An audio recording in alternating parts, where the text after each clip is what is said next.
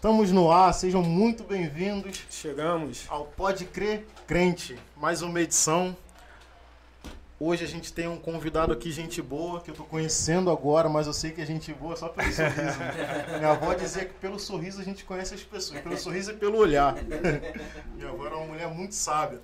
Sejam bem-vindos, gente, ao nosso Pode Crer. Você que não conhece a gente, ó, já chega aqui se inscrevendo, deixa seu like. É muito importante você deixar o like aqui, porque o YouTube entende como conteúdo relevante. Então ele joga isso para mais pessoas assistirem, mais pessoas fora da nossa rede e dessa forma a gente consegue crescer, expandir o podcast e consequentemente expandir aí a mensagem do evangelho, né? Então a gente É está melhor, isso trazendo, trazendo pessoas aqui para a gente bater um papo sobre as coisas de Deus e sobre a sociedade. Então quanto mais pessoas a gente alcançar, melhor, né? O Melhor. objetivo vai sendo concluído aí com sucesso. Antes da gente iniciar, a gente tem os nossos patrocinadores, né? Então eu tenho que falar aqui, não pode deixar passar batido. o principal é o Pode Crer Crente, nós somos Sim. os nossos patrocinadores, né? A gente que corre atrás, então a gente está aqui no ar. Porque o Pode Crer investiu na gente da mesma forma que a gente investiu nele, né? Acreditamos um no outro. E aí você tá vendo aqui embaixo, aqui, ó. Vou aprender como é que faz isso ainda. Aqui, ó. Ah, isso. Tem o nosso Pix. Para que, que serve o nosso Pix? Olha aí. Para você ser um apoiador do nosso podcast. Não é para pagar nosso salário, não. Né? É só para a gente melhorar aqui tudo isso aí que você tá vendo. Né? Melhorar a imagem, melhorar o áudio, Maneiro. ter condições lega- legais para a gente poder fazer o podcast acontecer e receber também os nossos convidados aí com confortável, né? Tá se sentindo bem? Pô, tudo top. Tá top. É isso aí, mas a gente pode melhorar e você pode ser um apoiador aqui, então deixa aí qualquer valor que você quiser, que você sentir tocado aí, que com certeza o seu dinheiro Boa. vai ser muito bem empregado. Fora isso, fora o Pode, Crer- o, o Pode Crer como principal patrocinador, a gente também tem uma grande fotógrafa que é a Amanda Santos. É. Então você corre lá no Instagram dela, ela fez um novo, eu eu não, não decorei. Você Eu, pegou? Amanda. É o, é o Eu Amanda Oficial. Eu ponto Amanda Amanda Oficial. Então corre lá no Instagram. Lá você vai ter uma fotógrafa de excelente qualidade. Sim. Casamento, aniversário de 15 anos, é, eventos na igreja. Se por acaso tiver algum evento na igreja que, que, que precise de um fotógrafo profissional, né? normalmente as congregações já têm ah, as- os seus fotógrafos, mas se for necessário, a Amanda Sim. também faz esse tipo de evento.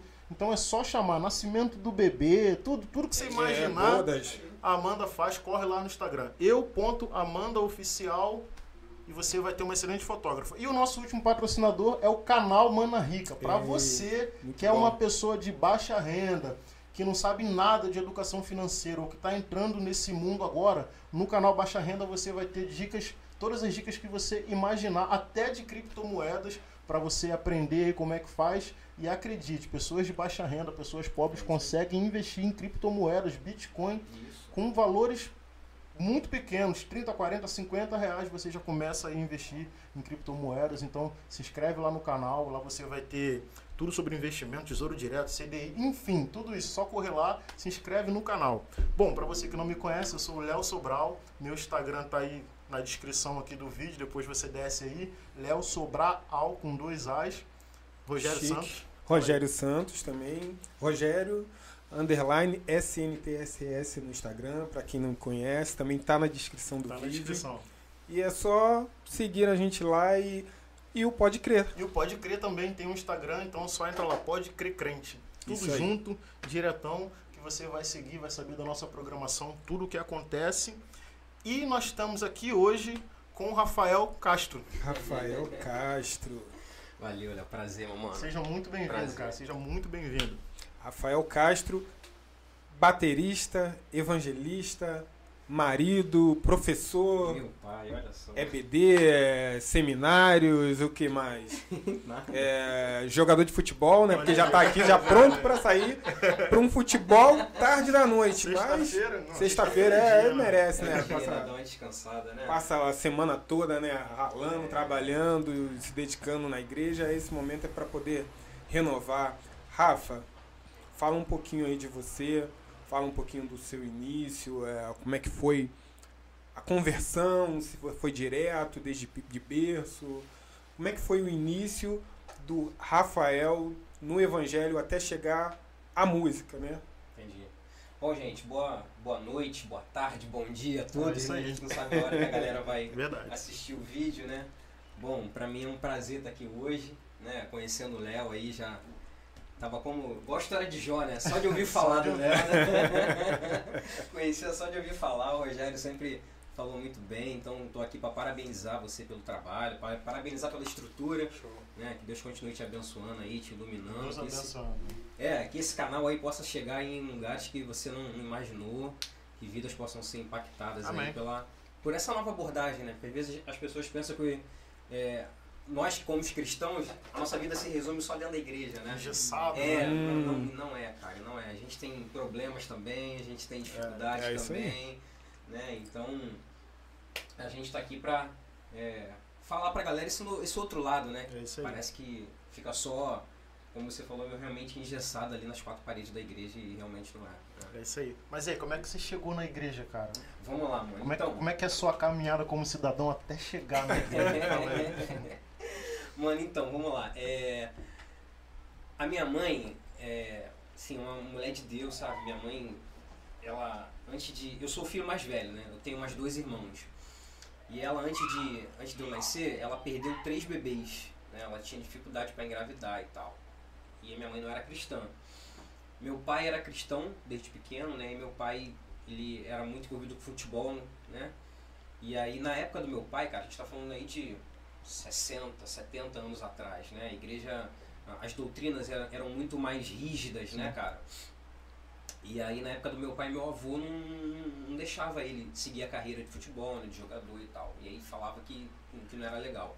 Aí meu pai, quando fez 15 anos, quando ele começou a trabalhar, né, quando ele se tornou, entre aspas, independente, né? Independente financeiramente Sim. falando, ele começou a, a, a sair da igreja, começou aos pouquinhos, né? Também foi difícil também para ele Uhum. assim, ter aquela ruptura, né? Radical, né? Como, como as pessoas fazem hoje, Uhum. né? No tempo que meu pai não foi assim. Então ele foi aos pouquinhos, né? Se afastando. Aí chegou uma hora que ele saiu da igreja.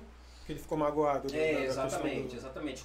Pe- Pelo fato da igreja, da doutrina na época, e aí volto a dizer, 70 anos Sim. atrás, né? Não, não, não Uhum. ter essa é, incentivo, né? Posso dizer assim, né? Pra Uhum. ele seguir na profissão de jogador de futebol.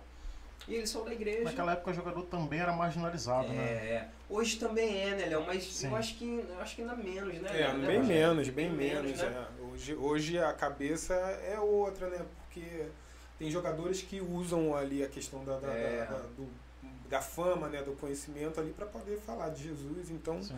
acho que não é que nem antigamente, é, né? é, é. Aí quer dizer, aí foi isso. Aí ele saiu da igreja. Aí fora da igreja ele conheceu minha mãe, né? E aí eles se casaram e tal. E aí a minha mãe, aí, quer dizer, casada já teve essa, essa- essas três perdas, né? Essas, essas gravidez que ela, que, ela, que ela perdeu. E aí ela fez um voto com Deus, né? Porque minha, minha avó sempre, sempre continuou no evangelho, né? E aí minha mãe, né, inevitavelmente vai conhecer Sim. a minha avó, né? A mãe do meu pai. E aí minha avó sempre falava de Jesus pra minha mãe, né? né? Evangelista desde, desde pequeno, né? Vovó Paula, que o Rogério conheceu Vovó muito Paula. bem a vovó Paula. Não sei se a minha tia tá assistindo aí, minha tia Esther, minha tia Ruth. Ah, abraço aí pra beijante. Aí a minha avó sempre evangelizando a minha mãe e tal, falando de Jesus pra ela. Aí minha mãe, então, então vamos lá, então vamos ver se esse Jesus é verdade. Aí minha mãe fez um voto com Deus, ó, se o senhor é, ver- se o senhor é de verdade, que, esse, que a minha próxima gravidez, que eu venha a, a, a, a permanecer com ela, que a criança venha a nascer. E aí, irmão, eu nasci, graças a Deus, com saúde. E aí foi aí que minha mãe entrou pra igreja, né? Foi Sim. aí que minha mãe teve a No seu primeira nascimento, experiência. né? É, com o meu nascimento. Ela teve a primeira experiência com Uhum. Deus. E aí ela entrou pra igreja e aí, cara, imagina isso na cabeça do meu pai, né?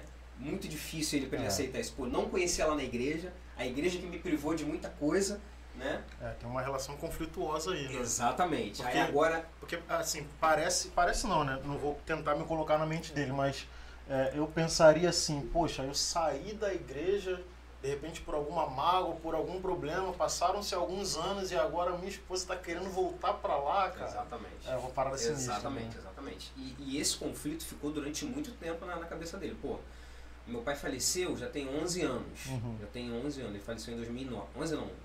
Vai fazer 13 anos, né? 2009 a gente tá em 2000 2021. Fazer 13 anos que ele faleceu.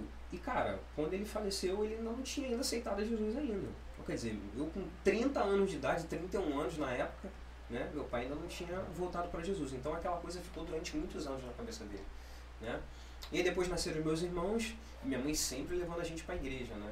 E aí, cara, meu pai nunca aceitou isso, né? Então, várias vezes lá na igreja, meu pai entrava no, no culto, sabe? Chamava, gritava minha mãe lá, Inês, vem, vem, traz os meus filhos pra cá. É, era tipo o apóstolo Paulo, sabe? Sim, Entrava sim. nas igrejas, sacou? Bagunçava, né? Era uma versão atualizada do apóstolo Paulo. Mas ele não matava ninguém, não. Ele só, só entrava Só lá. tirava de lá. É, entrava lá, interrompia o culto e tal. Então, assim, eu lembro que a minha infância, durante muito tempo, várias vezes eu me vi saindo da igreja, né? Minha mãe muito obediente a- ao meu pai, né, cara? Ela Uhum. nunca entrou em conflito com ele, né? E a gente, várias vezes fomos pra casa, várias vezes minha mãe não, não ia com a gente pra igreja porque tava um conflito dentro de casa. E aí, quer dizer, aí quando eu completei 10, 12 anos, eu comecei a, a me identificar pela bateria, né? Comecei a tocar bateria com 12 anos. E aí foi quando eu, eu a, a questão do instrumento eh, me, me, me criou mais responsabilidade. Com Uhum. 12 anos de idade, né? Aí, é que, tipo, os dias que a minha mãe não tava de bem com meu pai, eu pedi ao meu pai. Ele, tipo, não era uma questão da minha mãe Sim, sim. Uhum. mais, sabe? Não era ela levar a gente pra igreja, agora já era eu com 12 anos, pai. Eu quero ir porque eu comecei a tocar bateria lá na igreja. E como a música, cara, parece que assim. É, é, é, um, é um- é bem maior de todos, né, cara? Quem, É, quem que isso não é. gosta de música? Né? A música tem um Pô, poder tem um poder incrível. de atrair Sim. qualquer pessoa, de qualquer religião, Qualquer né? música, Qualquer, inclusive. Né? qualquer coisa. E aí parece que aquilo ali foi quebrando o coração dele, né? Então eu ia pra igreja por conta já do, da responsabilidade de, de, de, de, Você já tinha a responsabilidade de tocar na igreja com, com Então, 12? com 12 anos eu, eu, eu comecei a, a, a, as aulas, ah, a conhecer o instrumento. Sim. Aí, quer dizer, eu lembro que com, sei lá, uns dois anos depois, com 14, já comecei a tocar no Já culto. Não tocava todas as músicas do Sim. culto, né? Tocava com, com um conjunto de, de, de senhoras, né? Aquela, Até, até porque a antiguidade é posto. É, Devia ter um outro baterista lá. batera, tinha outra Tem- batera. Né? Sempre tem, um outro tem uma batera. introdução que você começa, vai É, não vai chegar sentando na janela. Até hoje é assim. É É, assim, é. normal, normal, É. normal. Na verdade tinha outros batera, né? Era Outros só um, aí. né? Era uma igreja grande, Plural. então. É assim, não, não era uma igreja grande, Léo. Era uma igreja na comunidade, Assembleia Sim. de Deus, né? Era do campo de São Cristóvão, saudoso pastor Túlio Barros, É. né, né, Rogério? É. Pastorzão, né? Assim, aprendemos muito com ele. E, e aí foi isso. E aí fui desenvolvendo, desenvolvendo, né? E, e estudando bateria, e crescendo. E, e- aí foi quando eu conheci o Rogério. Tipo, comecei a to tocar bateria com 12, com 15 anos eu conheci o Rogério. O Rogério era da, da Ebenezer, eu era da Assembleia. Era da Batista. É, o Rogério era da Batista Ebenezer. E aí foi quando a gente começou a se, a se falar, né? Se conhecer e tal. Aí lá na, na Assembleia eu tocava uma música ou outra. O Rogério da Ebenezer já tocava todas, né? tocando. Eu falava, cara, tem que colar com esse cara, porque eu sou da, praticamente da mesma idade dele, só toco uma música no culto. E ele toca todas. É porque na igreja dele tinha, tinha dois, dois É, anos de guitarra, Isso, né? e só tinha. Não, praticamente eu lá era mais concorrido. Na minha igreja a concorrência era menor. É, Dominava, já, É. já tinha dominado, né? E também nessa época não tinha aquela, aquela vibe do Osana Music, de ter Não, duas é, bateras, é. sacou? Assim, duas guitarras rolava. Agora duas bateras na igreja não. Não. Nem pensar. É, não- Naquela época não tinha. Já, já, tinha, já tinha acabado o preconceito com a bateria, porque eu lembro que teve um período que rolou um Cara, pouco disso, sempre, né? Sempre, sempre. Ainda tinha, ainda tinha um preconceito sim. E aí você Tinha foi logo nesse instrumento. né? É, é, é. Mas assim, cara, pô, morei 35 anos da minha vida na Mangueira, Léo. Né? É. Um lugar do samba, né, cara? Pagode, tal, samba, Percussão. batuque, percussão direto, cara. Todo mundo É sabia tocar um repique. É verdade. Cara, eu ficava olhando pra aquilo, cara, era o mundo que eu tava, entendeu? Então, assim, a, a a bateria realmente me, me, me atraiu mesmo. E aí você podia reproduzir né, a percussão dentro do ambiente que você estava. Quando a É. gente cresce nu- numa situação é, muito parecida comigo, assim, por exemplo, quando, eu- quando eu me converti, eu venho do samba, né? Eu me converti aos 24 anos de idade, e aí com 12 anos eu já estava no palco, tocando pagode e tal, e fiquei até os 24. Uhum. Quando eu me converti ali aos 24 anos na Igreja Batista em, em Manguinhos, eu tive um conflito muito grande assim musical, porque era, um, era um, a música pop, aquele segmento musical religioso Uhum. daquela época, né, que é muito parecida com a de hoje, eu não conhecia. Uhum. E mais do que não conhecer, eu me deparei com, depois já batizado, me deparei com o Ministério de Louvor, divisão de voz, coisa que não tem no, no samba. Uhum. No samba moderno tá entrando, aos Isso, poucos, isso, mas não tinha, todo mundo nisso, não cantou e acabou, vamos embora. Era isso. E aí o que, que aconteceu? Quando eu entrei, para a igreja que eu fui procurar músicas que eu gostava no ambiente é, gospel, eu não conseguia achar, por, eu tive muita dificuldade para achar, porque eu ouvia MPB, eu ouvia Djavan, essas coisas, Uhum, né? uhum. E quando eu entrei não tinha isso. Então, o que, que eu tive que fazer? Eu tive que criar, não inventar, né, claro, mas assim, eu tive que criar meios para tocar o que eu gostava na igreja. Eu, até que eu entrei numa banda que se chamava MP Benson. A gente fazia Legal, MPB Legal, legal. né, com segmento gospel. Mas é, eu falei, tô falando isso pela questão que você falou por ter sido criado na Mangueira. É, eu imagino que, porque eu vi também muito isso no meu pai. Meu pai era compositor de samba enredo, então participava muito desses espaços. Você, você via tanto bateria, como você falou, repique, todo mundo sabia tocar, Uhum. pegar um tamborim. Uhum. Acredito eu, quando você entra na igreja, talvez a bateria tenha te atraído por conta disso, né? É. Pela sua experiência. Experiência não, pelas coisas que você via. Uhum. E aí realmente a gente precisa, a gente cria assim formas de, de se adequar dentro do ambiente religioso no que diz respeito à música, né? Porque eu não, eu não conseguia me adaptar àquele pop, mas o, o, a MPB é que me segurou. Depois eu fui conhecendo o João Alexandre, tem uma galera que, que, eu- que já É. faz essa música há muito tempo, quando eu Já, entrei, já. não tinha acesso porque nunca fez parte do... Nunca esteve em evidência né, na música gospel. Então, assim, foi uma coisa que, que mexeu muito comigo também. Eu fui procurar mesmo. Não sei se por isso você entrou na bateria. Entendi. Mas eu tô falando isso porque realmente eu ouço muitas histórias assim de alguns anos atrás de que não podia tocar bateria na igreja, porque É, era uma parada É, muito é. pesada. É. Aí você não pegou isso então, né? É, não, eu, eu peguei, peguei um pouco disso também. Porque, assim, a- a- o preconceito sempre, sempre existiu, né, cara? Uhum. Sempre existiu, infelizmente. E, e pra gente também, lá, lá na Assembleia, por exemplo, qu- quando eu comecei a tocar batera, eu tinha 12. Cara, eu lembro que a bateria na Assembleia tinha entrado uns 2, 3 anos atrás. É isso aí. Muito recente. É, É isso aí. Tanto que eu, eu, eu, eu, não tinha memória de batera, e olha que eu já. A minha mãe entrou pra igreja por minha causa, Uhum. né? Eu não, tinha, eu não tinha memória de batera com 5 anos de idade na igreja. Uhum.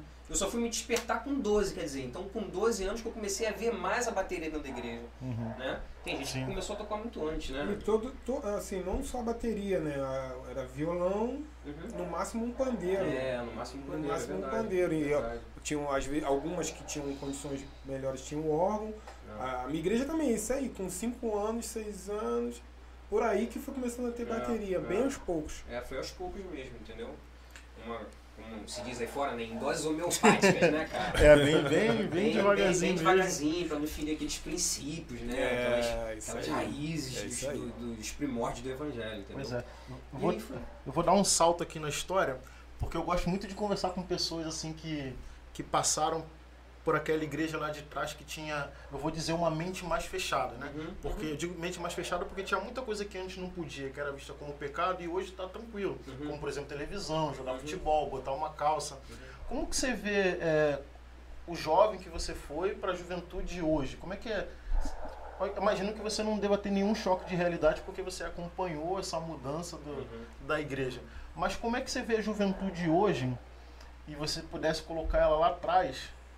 Como é que você acha que, que, que essa juventude se comportaria, cara? Cara, assim, eu acho que lá atrás. é, eu vou falar, Por exemplo, hoje, hoje eu tô com 41, Léo. Uhum. Fiz 41 recentemente. Vamos dizer que na minha juventude lá atrás, uns 25 anos, 20, 25 anos atrás. Cara, eu acho que, a- eu acho que a gente era mais obediente, né, cara? Eu acho que a gente tinha mais as coisas dos princípios aos pais, princípios das mães, aquela, toda aquela herança, aquele legado que a gente recebe dos pais.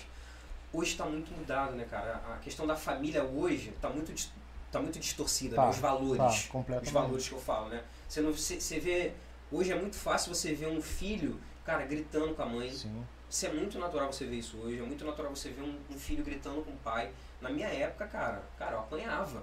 Apanhava mesmo, entendeu? E hoje muitos, muitos, muitas jovens, né, adolescentes, chegam até a ameaçar os pais, ó, se você me bater, eu vou te denunciar. Né? Conselho aí, tutelar. Exatamente. O jovem né? não sabe nem o que, que é, mas sabe que defende Mas ele. sabe, é, ele, sabe que tem um canal que, pode, que ele pode recorrer. Na nossa época não tinha isso. Então eu acho que lá atrás, eu acho não, né, cara? Eu tenho certeza que lá atrás a gente era mais obediente. Porque a gente sabia que se a gente não cumprisse, as penas, né, as penalidades seriam Uhum. mais rigorosas. Hoje não. Então essa frouxidão de hoje, eu acho que está acelerando essa, essa questão da, do, da falta do respeito, Sim. sabe? Então eu acho que hoje, a, a nossa juventude, cara, isso é infelizmente, cara. Eu falo isso não é com, não é com, com alegria, não. É, é, é um lado realmente que, que. um lado de tristeza, né, cara? Uhum. por vários depoimentos que eu vejo dos Uhum. pais, né, cara? Como na, na igreja hoje nós somos líderes de jovens, eu e minha esposa, a gente conversa com muitos pais e com muitos jovens também. Então a gente vê os dois lados, cara. Né? Um, um bom juiz, né, Léo? Ele tem que analisar Tem- os dois lados, né? Você não pode pegar a versão do pai e chegar no, no, no jovem, no adolescente, cara, tu tem que ouvir teu pai, faz isso, faz isso. Não, não. Você pega a versão do pai, depois você senta com o jovem, e cara, o que, que tá acontecendo? Aí você ouve e aí você, né, você pega um veredito daquilo, né? É, ah, tem um. Aquele desenho da, da justiça, né, cara? É, é, é, é, é maneiro, né, cara? Né? É uma balança, é uma mulher e, e ela tá com venda nos olhos Ah, ainda, sim, né? tá Tipo, com a justiça é cega. Ela não pode, né? é- é- é- É justo, né? é isso aí, ela não pode se, se voltar para um lado Sim. só, ela não pode centralizar numa versão. Não, ela tem que ser cega. Até porque a gente se deixa tem que levar pelas justa. emoções, né? E, e se a gente se deixar levar pela emoção na hora de fazer um julgamento, a gente se torna injusto. Talvez esse seja um, um dos motivos pelo qual ela tá de olho fechado, né? É, Que é pra não ver muito. É. Você falou assim, é, antes era muito mais obediente, né, aos pais e tal. Aí se tratando de igreja, quando você vai aconselhar hoje, por exemplo, é, como é que você você sente que tem que falar com o jovem com um pouco de dedo, com cuidado, porque pode ter essa contrapartida que, que não aceita. Como é que é isso? Tem, tem, mano, muito, muito. É, é. Tem, um, tem, um, tem um amigo meu que fala que nós somos da, da geração Nutella. É, não sei se você já ouviu isso, claro. né, cara? Tu, tu tem que ir com cheio de dedos mesmo, né? Com, com, com muito cuidado, até porque você não sabe como é a criação daquele jovem, né? Como foi a criação daquela pessoa, né? Ou como foi a criação da mãe daquele jovem que está ali, né? Então, assim, você tem que realmente ir com muito cuidado para começar, para você abordar qualquer tipo de assunto, cara. Qualquer tipo de assunto. Você já teve algum problema assim com alguma coisa que você falou que, que por mais que fosse uma coisa justa e correta de se falar, é, o outro lado não recebeu bem nesse sentido aí de, Já. de dessa geração Nutella, vamos Já, dizer assim. Porque já. hoje em dia a gente tem que tomar muito É, cuidado para falar. Eu tive, eu tive um. Ó, há uns 5 anos atrás, eu tive uma, uma situação é, meio constrangedora com uma menina lá na igreja. Ela cantava. Ela, ela cantava, né? Ela, ela é uma das dirigentes de louvor, né? Porque assim, dentro da juventude, nós temos vários grupos de louvor. Uhum. E a gente faz uma escalinha, né? Tipo, é, é, um ministra num, num domingo, o outro ministra no outro domingo, na outra semana, a gente faz meio que uma, uma escala, um revezamento. Aí nesse dia que essa menina estava ministrando, a gente recebeu uma, uma pregadora, né? Aí eu tentei ao um máximo reduzir o culto, né? Tentar enxugar o tempo do louvor, enxugar o tempo dos momentos de de, de é, momento de comunhão que a gente Sim. faz no meio do culto, para dar mais tempo para a palavra. Aí tal, nesse dia eu lembro que a menina esticou um pouquinho no louvor.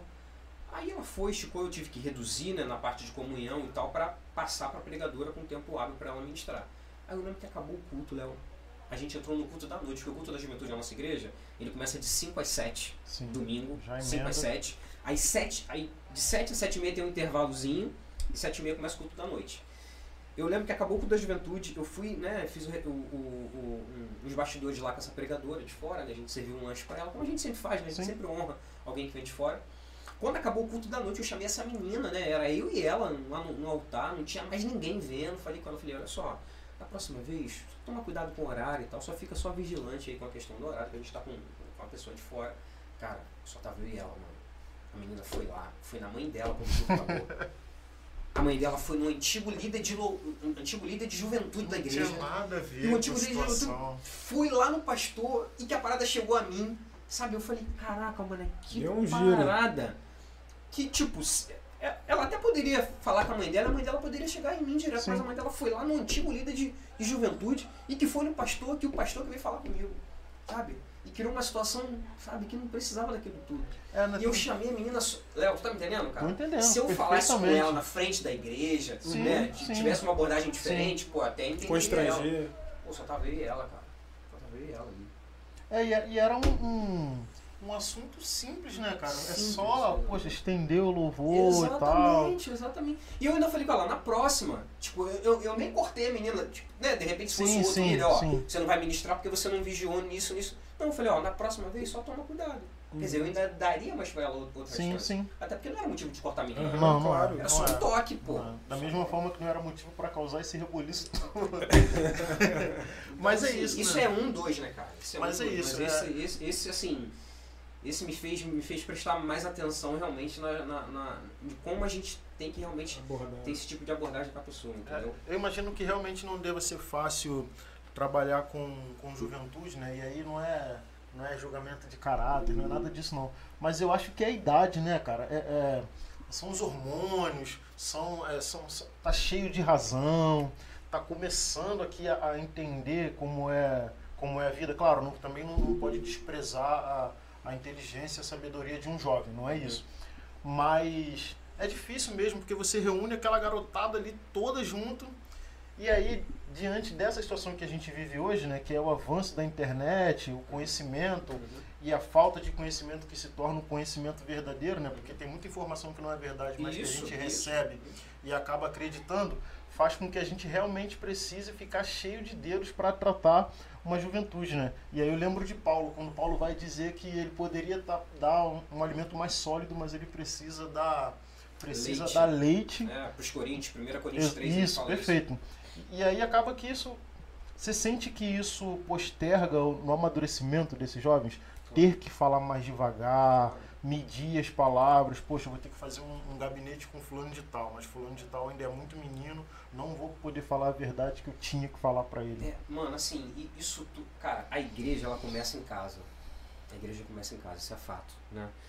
Se em casa ele não tem esse tipo de tratamento, se em casa, se a mãe desse jovem, se o pai desse jovem não passa pra ele limitação, não ensina pra ele que a vida não vai ser sempre sim. Nem todo dia você vai ganhar sim da vida. Sim. Nem todo dia as coisas vão dar certo. Tem dia que as coisas vão dar errado. E às vezes vai, vão ter situações que, que, que você vai ficar na- naquela situação complicada durante meses, cara. Né? Uhum.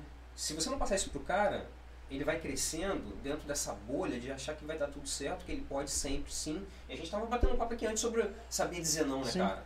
Cara, o não é educador, cara. É. não é educador. Quando você dá um não pro teu filho, você dá um não hoje pra ele entender, cara, eu, eu, eu tenho limite.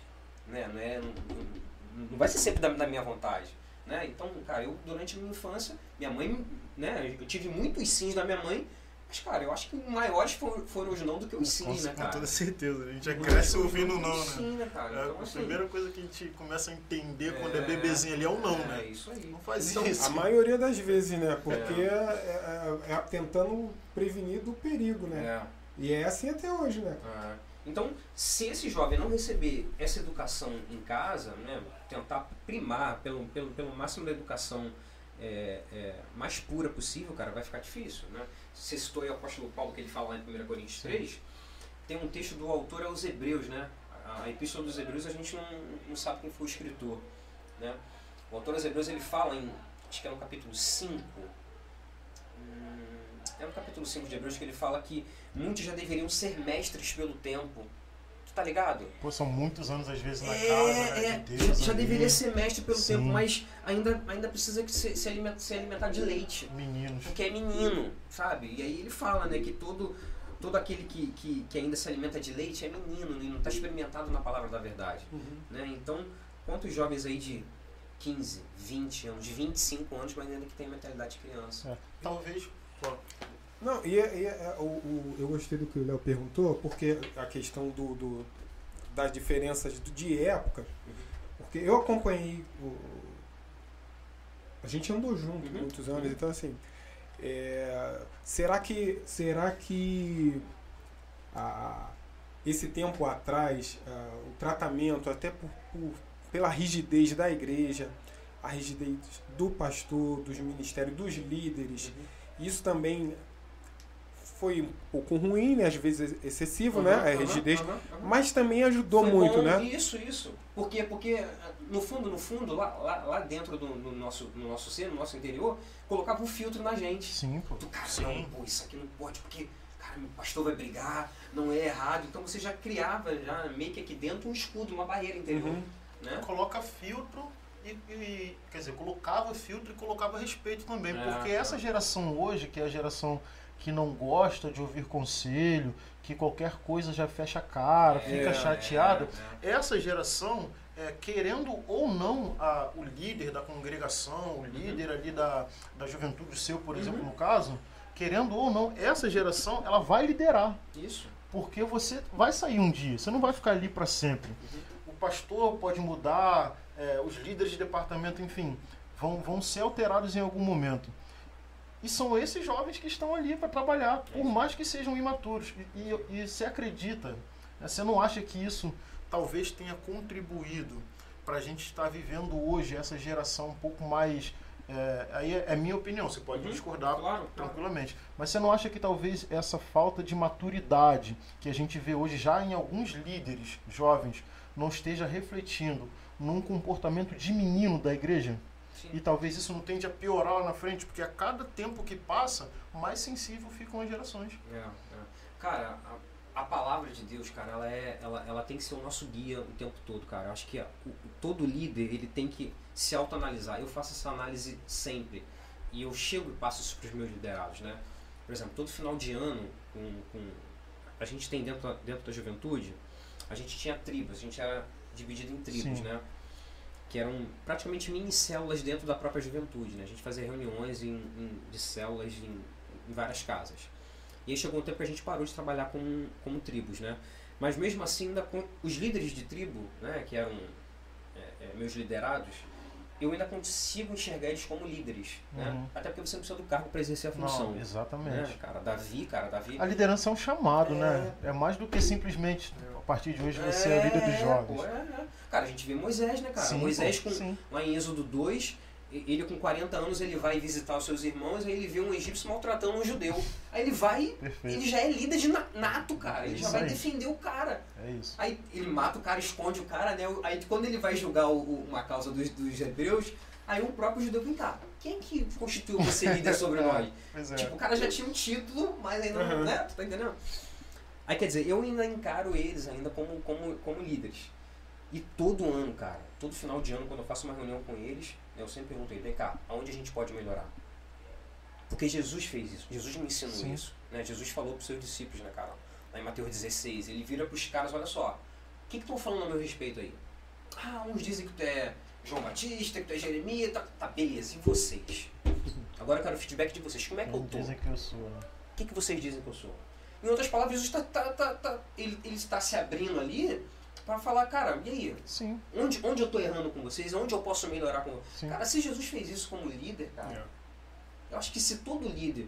Cara, não, não, não- é vergonha você chegar pro teu liderado, é claro, uma reunião, não um direto a- a- aberto para a igreja toda. Agora você com a sua liderança, irmão, vem cá, onde, onde o pastor de vocês está errando?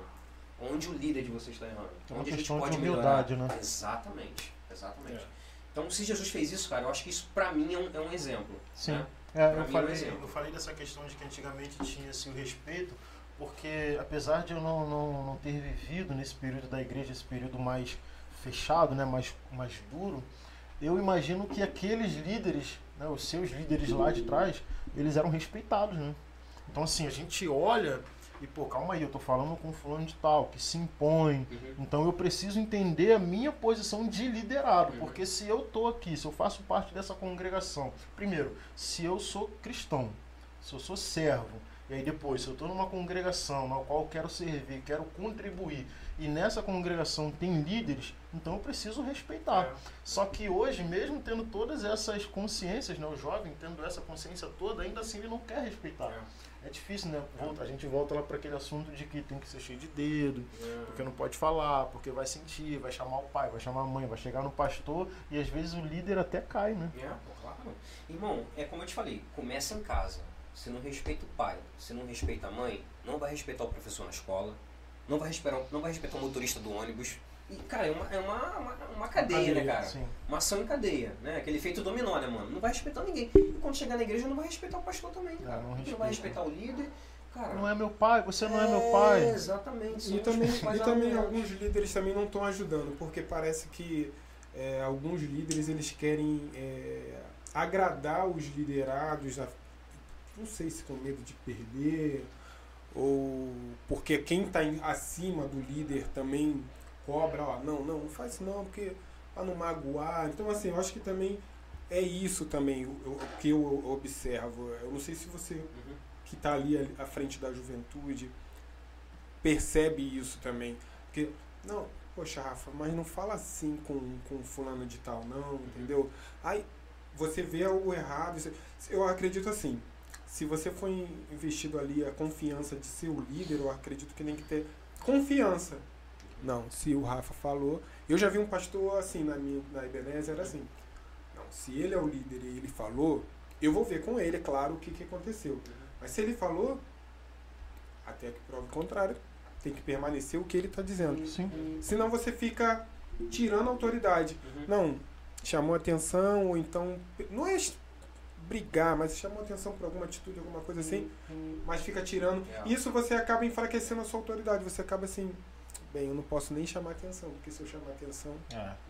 E daqui pra frente tem sido assim. Não sei se É. tu percebeu Não, isso. não, é claro, tem muitos fatores, Rogério. Realmente isso aí com, acaba inibindo a autoridade, realmente. Acontece. Quando eu, quando eu, antes de eu me converter, né, eu tenho essa memória porque eu já me converti tem pouco tempo, tem, vai fazer 12 anos, então assim, é pouco tempo.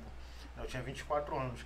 Mas eu lembro que quando eu- antes de eu me converter, quando eu cometi as minhas falhas, seja dentro de casa ou seja na rua, eu usava uma frase que é popular, né? Só Deus pode me julgar. E aí quando eu usava esse só Deus pode me julgar, eu conseguia criar subterfúgios para me defender dentro dos meus erros, né? E aí em alguns casos colava, em outros não. E- Mas aí quando eu cheguei dentro da igreja, né, e aí é uma pergunta bem direta mesmo de uma coisa que hoje eu reflito bastante.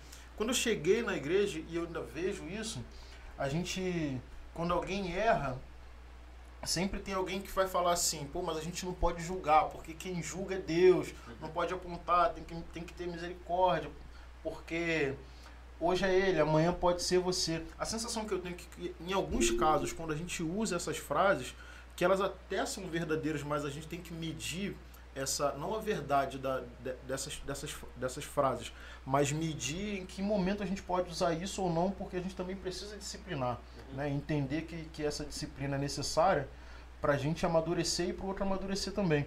Mas assim, você você também não. é, Como é que você vê essa questão do não julgueis para não ser julgado na posição de líder, tendo que resolver um, um problema dentro da juventude? Porque lá, lá atrás eu, eu colocava isso para me defender. Será que o jovem. Acontece hoje do jovem ainda fazer isso? Ah, mas só Deus pode me julgar, você também erra. Como é que é isso, cara?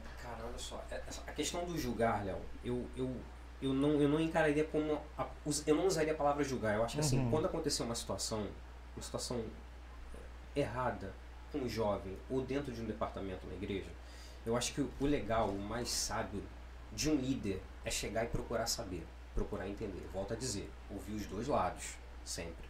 Não só ouvir só um lado.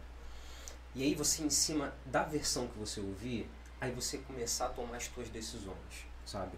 E que essas decisões, voltando a dizer, com a, com a nossa geração que a gente vive hoje, uma geração que é meia cheia de nome toques, cara, eu acho que você tem que ir tomando as, as, as decisões e tomando as devidas, é, é, não, não diria sanções, mas os devidos critérios da sua, da sua decisão de maneira bem gradativa, entendeu?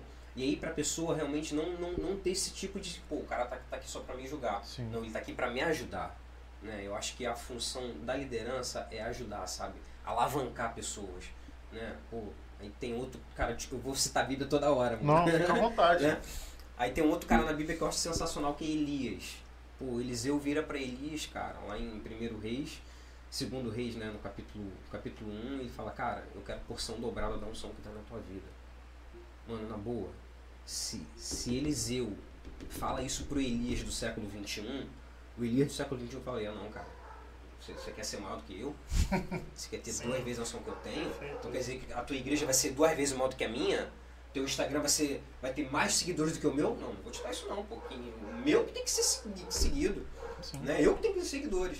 Cara, Eliseu, Elias vira pra Eliseu e fala, cara, eu vou te dar o que você quer, se você estiver do meu lado. Né? Então, assim, se Eliseu foi alguém, Eliseu foi o cara, né, mano? Eliseu foi um dos caras, dos profetas mais respeitados de Israel. Se ele for o cara, porque ele teve um líder que alavancou ele, sabe? O cara que Referência. colocou ele pra cima, sabe? E, e, e, e com certeza Eliseu é, ficou sabendo dos podres de Elias, né, cara? Que Elias com certeza falou pra ele da- do seu trauma lá na caverna. Com certeza Elias falou pra ele, olha só, se acontecesse isso aqui com você, porque eu enfrentei, eu enfrentei Jezabel, meu, meu, É. meu, meu nível de problema foi, ó, foi hard, né? Eu não sei quem você vai enfrentar. Eu bati de frente com, Isa, com, com Jezabel Jezabel. com Acabe. Eu não sei quem você vai enfrentar, mas quando eu enfrentei, eu passei por isso, por isso, por isso, por esse momento. Que você não, não passe por isso. né? Então eu acho que assim, é, você não partir para o âmbito de julgar, mas de ajudar a pessoa, eu acho que vai ser uma, uma, É, quando eu, quando, eu digo, quando eu disse a respeito de julgar, foi mais no sentido mesmo de. É porque, assim, querendo ou não, às vezes a gente precisa dar um veredito. Não sim. é o veredito final, porque isso não cabe a gente, né? Sim, aí sim. a gente. Acho que todo mundo entende aí que o veredito final quem dá é Deus. Claro. Mas dentro assim das nossas atribuições, quando eu disse julgar, é nesse sentido mesmo, é de ouvir alguma é. coisa e, e, e, dar aquela palavra final naquele momento ali. Ó, a partir de agora é isso, né? Uhum. Você vai ter que dar um tempo, uhum. dar uma uhum. segurada e tal, que é super normal, inclusive, claro. né? Para que a pessoa possa, se for necessário, um processo de cura, passar por esse processo. Aí eu falei mais de julgamento nesse sentido. Uhum porque eu conseguia justificar quando eu falava só Deus pode me julgar. E algumas pessoas calavam a boca, porque de repente entendiam que ou faziam a mesma coisa ou faziam pior. Mas isso é época, é época do mundo, perdidão. Né? Mas é porque eu, eu pergunto isso porque não é que eu já tenha presenciado uma situação dessas, mas é muito comum a gente ver é, usar o não, não julgue para que não seja julgado, né? com a mesma medida que você julgar, você será julgado e tal eu ainda vejo algumas pessoas se defendendo em cima disso para justificar suas falhas, a ponto inclusive de não querer perder seus cargos. Tem a questão da vaidade, né? Que hoje, infelizmente, o cargo dentro da igreja está muito ligado à vaidade. Né? Muitas uhum. pessoas querendo ser líder, mas trabalhar de verdade mesmo para contribuir um pouco diferente. Mas foi mais nesse sentido a questão de julgar, de como, como isso é recebido pelos jovens. Se você tem esse tipo de de resposta, né? Do tipo. É porque é difícil perguntar para você sobre jovens, porque pode ser que, que seus jovens estejam assistindo. e aí parece que a palavra é direta para eles, mas não é. Não, é super não, importante não, até é, falar é, isso, né? As perguntas que a gente faz aqui não são direcionadas a você, que é liderado dele, pelo contrário. Então fica, pode ficar tranquilo. Uhum. Mas, cara, você já se desviou? Como é que foi? Léo, então, cara, eu, como eu te falei, é, com dois anos eu, eu me firmei na igreja pelo compromisso de tocar batera. E aí com 18 anos, eu, eu, eu, não, eu não me afastei da igreja não, mas eu fiquei um, meio frouxo, né? A gente tava na igreja, mas a gente tipo ia numa festa de rua, né? Quando uhum. tinha, né? E aí na Mangueira a gente tinha algumas festas de ruas. Tipo lá na lá em Vila Isabel, na, numa rua chamada Jorge, Jorge Rude, lá em Vila Isabel, que era uma rua muito famosa. Aí tinha Almirante Baltazar lá em São Cristóvão também, que era uma festa de rua que tinha. Então assim, eu, eu, não, eu não me não, não, digo que eu me afastei da igreja, mas eu fiquei um tempo frouxo, né? De 18 até 19, 20 anos no máximo, né? E aí com 21 anos de idade, na verdade com, com 20 anos foi, foi o momento que eu comecei a estar mais firme dentro da igreja, foi quando eu conheci Sim. o pastor Davi, o Rogério conheceu o pastor Davi, né? Saudoso pastor Davi, faleceu é. ano passado, né? E, e aí ele, a gente na Assembleia, tipo, tem aquela, aquela, aquela sequência, às vezes todo ano troca, troca de pastor, né, cara? Tem uma, da autarquia da igreja, né? Essa direção. E a gente conheceu esse pastor, né? Que realmente foi um, pra gente, foi um divisor de águas. Porque ele veio com uma, uma, uma metodologia bem diferente, né, cara? Uma metodologia de estar tá mais próximo da gente, uhum. né? Porque os outros pastores viam os, os músicos. Ah, um músico da igreja é um músico. É. Ele tá ali, ele toca, eu sou pastor e, e, eu fico aqui na minha. Agora o pastor Davi não, o pastor Davi ele, ele, se aproximava da gente, ele conversava com a gente, ele procurava saber, pô cara, quebrou tua baqueta? Não, a igreja compra uma baqueta para você igreja vai comprar uma baqueta comigo? Pô, caraca, que eu sempre comprei a minha baqueta, tá Botou, entendendo? Então, colocou os instrumentos no altar é, que, não, que, não, tinha, né? Tu tá entendendo? Então ele se aproximou mais da gente, dos músicos. Então aquilo ali falou, cara, pô, que legal. Então dá pra gente conviver bem, Sim. né? Com, com, com, a liderança. E aí foi dali que eu comecei a, a me firmar mais na igreja. E aí depois, quando chegou em 2002, eu conheci, eu conheci o pastor Wilson, né? Que é um dos pastores que eu, assim, mudou realmente a, a minha vida, porque até eu conhecer o pastor Wilson, eu era um músico. Quando eu conheci ele, eu, eu virei um, um ministro, sabe, cara? E de lá pra cá, de 2002 pra cá, Deus despertou, sabe, em mim uma fome e sede pela palavra. Então, sei lá, há 19 anos, né, 2002 pra cá, cara, eu sou uma outra pessoa. Quando outra você pessoa diz assim, é... eu entendo perfeitamente o que você quer dizer, mas pra gente abrir essa reflexão que eu acho muito interessante. Mas quando você diz assim, é, 2002 2002 2002, ou 12? 2002. Dois, né? Você conheceu o pastor Wilson. Isso. Em 2002 você conheceu antes dele, você era músico e, e depois você passou a ser mais ministro. É. Como é que é isso? Porque, por exemplo, é, para a gente dar uma, uma introdução aqui, o músico ele sofre muito preconceito, na igreja ainda sofre, né? Mas ele também dá diversos motivos para que sim, esse preconceito sim. aconteça, né? Eu sou músico, faço parte desse meio, o Rogério também é uhum. músico, a gente sabe como é que funciona né? Tem tem o músico compromissado, tem o descompromissado, que é aquele cara que vai lá, faz o louvor, acabou o louvor, ele vai lá para fora, né? Uhum. E tem aquele que senta ali, ouve a palavra, cultua, legal. Mas co- como é que era para você ser um músico e não ser ministro? E, É. e- e como é que o, o que significa essa mudança? É, então, você, você acabou de falar, né? Tem, tem muitos músicos que realmente atraem pra si esse, esse preconceito das pessoas julgarem porque Uhum. o cara dá motivo. Sim, O cara dá motivo. O cara, é o que você falou.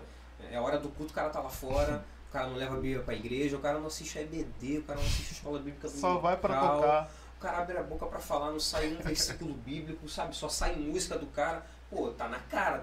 Você consegue discernir e aquele cara ali é músico.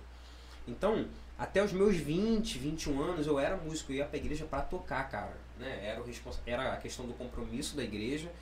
E aí, cara, é, vale a pena a gente destacar um- uma frase que eu gosto muito, cara. Obra de Deus não é Deus.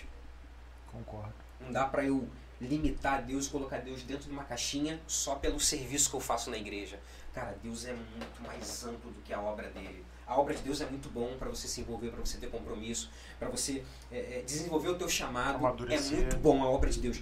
Mas, cara, não limite Deus na obra dele. Né? Deus é muito mais amplo que isso. Então, durante muito tempo, eu fui músico pra. Eu, eu fui crente e músico pra estar na igreja pra tocar. Era a sua parte na, na obra, né? exata- Tocar. Exatamente, tocar. E, e, tipo, e era onde eu me, me encontrava, cara. Pô, eu me sentia realmente realizado ali, fazendo o que eu fazia. E até hoje eu amo tocar Uhum. bateria, né? Mesmo hoje ministro, cara, eu amo tocar bateria hoje.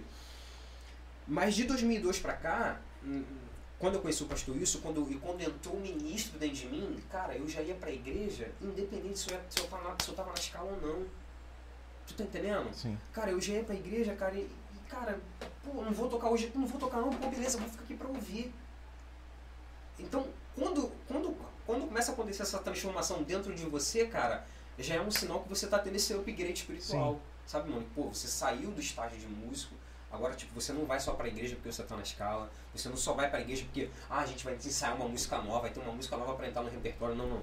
Você já começa a ir pra igreja porque, cara, tua alma começa a, se- começa a sentir sede daquilo Sim. né? Pra tua alma sentir sede daquilo é porque no teu, no teu bastidor você tá fazendo esse Tá dever fazendo. de casa. Tá fazendo. Tu tá lendo a Bíblia em casa, tu tá tendo teu momento de, de devocional em casa. Aí a consequência disso é de você querer isso mais, mais na casa do Senhor, né, cara? Porque, porque, assim, a tua casa é muito bom, é muito bom, né? E, e- e é o momento onde a gente tem o nosso compromisso com Deus, né? O pastor Languejo, ele, ele fala uma parada que é muito, que é muito maneiro. Quando ele fala que o, o rio, ele nasce no altar, lá aquela passagem de Ezequiel, né? Ezequiel 47, Ezequiel 47, quando fala que o rio nasce do altar e depois ele vai, ele vai se desenvolvendo, né? Pô, Ezequiel, será que você pode entrar nesse rio, né? Águas que, que joelhos, né? Cintura e depois que ele pode Sim. então, quando a gente sai da igreja, à medida que a gente se afasta da igreja, é que esse rio ele vai ficando mais profundo, né? E é na nossa casa que a gente tem o nosso ma- maior relacionamento. Mas a igreja, cara, não, não tem como comparar. É, é um, é é um lugar onde, diferencial. onde, cara, o céu vem, a presença vem, e é a questão da comunhão. Né? O Salmo 133, né? Que é na comunhão que Deus ordena a bênção. Na tua Sim. casa tu sente Deus? Sente. Sim. Se relaciona com Deus? Sente. Mas você não sente a comunhão que você sente na igreja, na tua É, é casa. diferente. É Por quê? diferente. Porque você tem, tem outras pessoas ali. É igual lá em Atos 2, o né, cara? ambiente também é criado é, para isso. exatamente, exatamente. Cara, é na comunhão. Atos 2 a gente vê isso. Né? A gente vê os discípulos, cara, é muito lindo. Porque Atos 2 ele vai dizer que é, e cumprindo-se o dia de Pentecostes, estavam todos reunidos no mesmo lugar. O mesmo propósito. Velho, a parada é meio que redundante, né, cara? Se tá reunido, eu já sei que tá, Tá no mesmo junto. lugar. Mas ele, Lucas, cara, e Lucas é- era um médico, Lucas era um, um cara conhecido na escritura, ele deu muito detalhe no livro de Atos. É um dos livros que eu mais amo na Bíblia. Galera da juventude, se tiver alguém acompanhando aí, sabe. Eu cito muito o livro de Atos, que eu acho que é uma obra-prima, cara. Tantos detalhes que Lucas cita no, no livro. E aí em Atos 2 ele fala, estavam todos reunidos, já poderia parar ali. Aí ele diz no mesmo lugar. Pô, no mesmo lugar é todo mundo querendo a mesma coisa. É todo mundo pensando a mesma coisa. Todo mundo desejando a mesma coisa. Aí o que, que aconteceu? Aconteceu que o Espírito Santo desceu. Tinham tudo em comum, Tudo né? em comum. É, é o mesmo mover, Atos 2 é o mesmo mover lá do tempo de Salomão, lá de 2 Crônicas, capítulo 5. né? Quando os levitas uniformemente tocavam, e antes deles tocarem, eles guardaram o turno. Cara, é lindo também, segundo Crônicas 5. Né? Os caras guardaram o turno, Sim. se guardaram, vigiaram durante o tempo, fizeram uma consagração. Aí no dia da inauguração do templo, agora desceu e ninguém tocou. Ninguém. Uhum. Quem foi o ministro Exatamente. de louvor? Então não teve ministro. Não, mas Azaf estava lá, Azaf estava, mas todo mundo caiu no chão. Porque a glória veio. Por que, a glória veio? Porque estava todo mundo conectado. É legal, você, é legal você citar isso aí, né? É, que a glória veio e ninguém tocou para que a gente tenha, aí eu falo como músico, né, ser músico também, mas para que a gente tenha é, a consciência de que o evangelho é maior do que a música. Uhum. Parece, parece que eu estou falando uma grande besteira, mas infelizmente a música dentro da igreja ou fora, mas a música ela traz muita vaidade. Uhum. E aí, é, talvez isso até justifique o fato, do, o fato do, do músico chegar lá na igreja, tocar e sair, porque ele entende que ele fez a parte dele. Uhum. Né? Qual é a minha parte na obra? Faço parte do Ministério de Louvor, uhum. vou lá, cumpro o meu período, depois eu vou ali na cantina, como é. alguma coisa, fico ali fora, bato um papo, porque eu já fiz a minha parte. É, é como se eu fosse chamado para fazer música na igreja, né? Sim. né? E aí eu não tenho essa responsabilidade com o evangelho, que é sentar, ouvir, ter o meu caráter transformado sim, a partir da ministração sim. do outro, sim. porque a gente só quer transformar. Né? Eu, eu, como cantor, eu quero subir no altar, é, ministrar o que eu preparei durante a semana para aquela escala, falar umas palavras bonitas, uhum. mas eu não quero sentar para ouvir, é porque talvez aí. eu não me sinta, talvez eu não sinta que eu precise sentar para ouvir, porque eu já li durante a semana, já estudei, Deus já falou comigo, bababá, bababá, então eu vou e não participo daquele momento. Aí a sensação que passa é que a música é maior do que o evangelho. É não é a música que transforma o caráter, eu não sei se você, como eu, foi convertido através do louvor. Eu, quando, quando, eu, quando eu levantei a minha mão na igreja, foi no momento do louvor. Mas não foi no momento em que estava cantando, foi no momento em que a palavra estava sendo falada. Sim. E aí a sensação que eu tenho em alguns momentos é que ainda tem músicos que colocam a música como o primordial assim no tempo, né? E a mensagem acaba sendo uma coisa secundária. Mas quando a glória desce, você não consegue cantar. É, exatamente, não, não precisa, consegue tocar. Cara, não precisa. Cara, Deus, e é nessa hora que você percebe que a música não é isso. É, cara, Deus, ele não depende da gente. Não. Ele conta com a gente.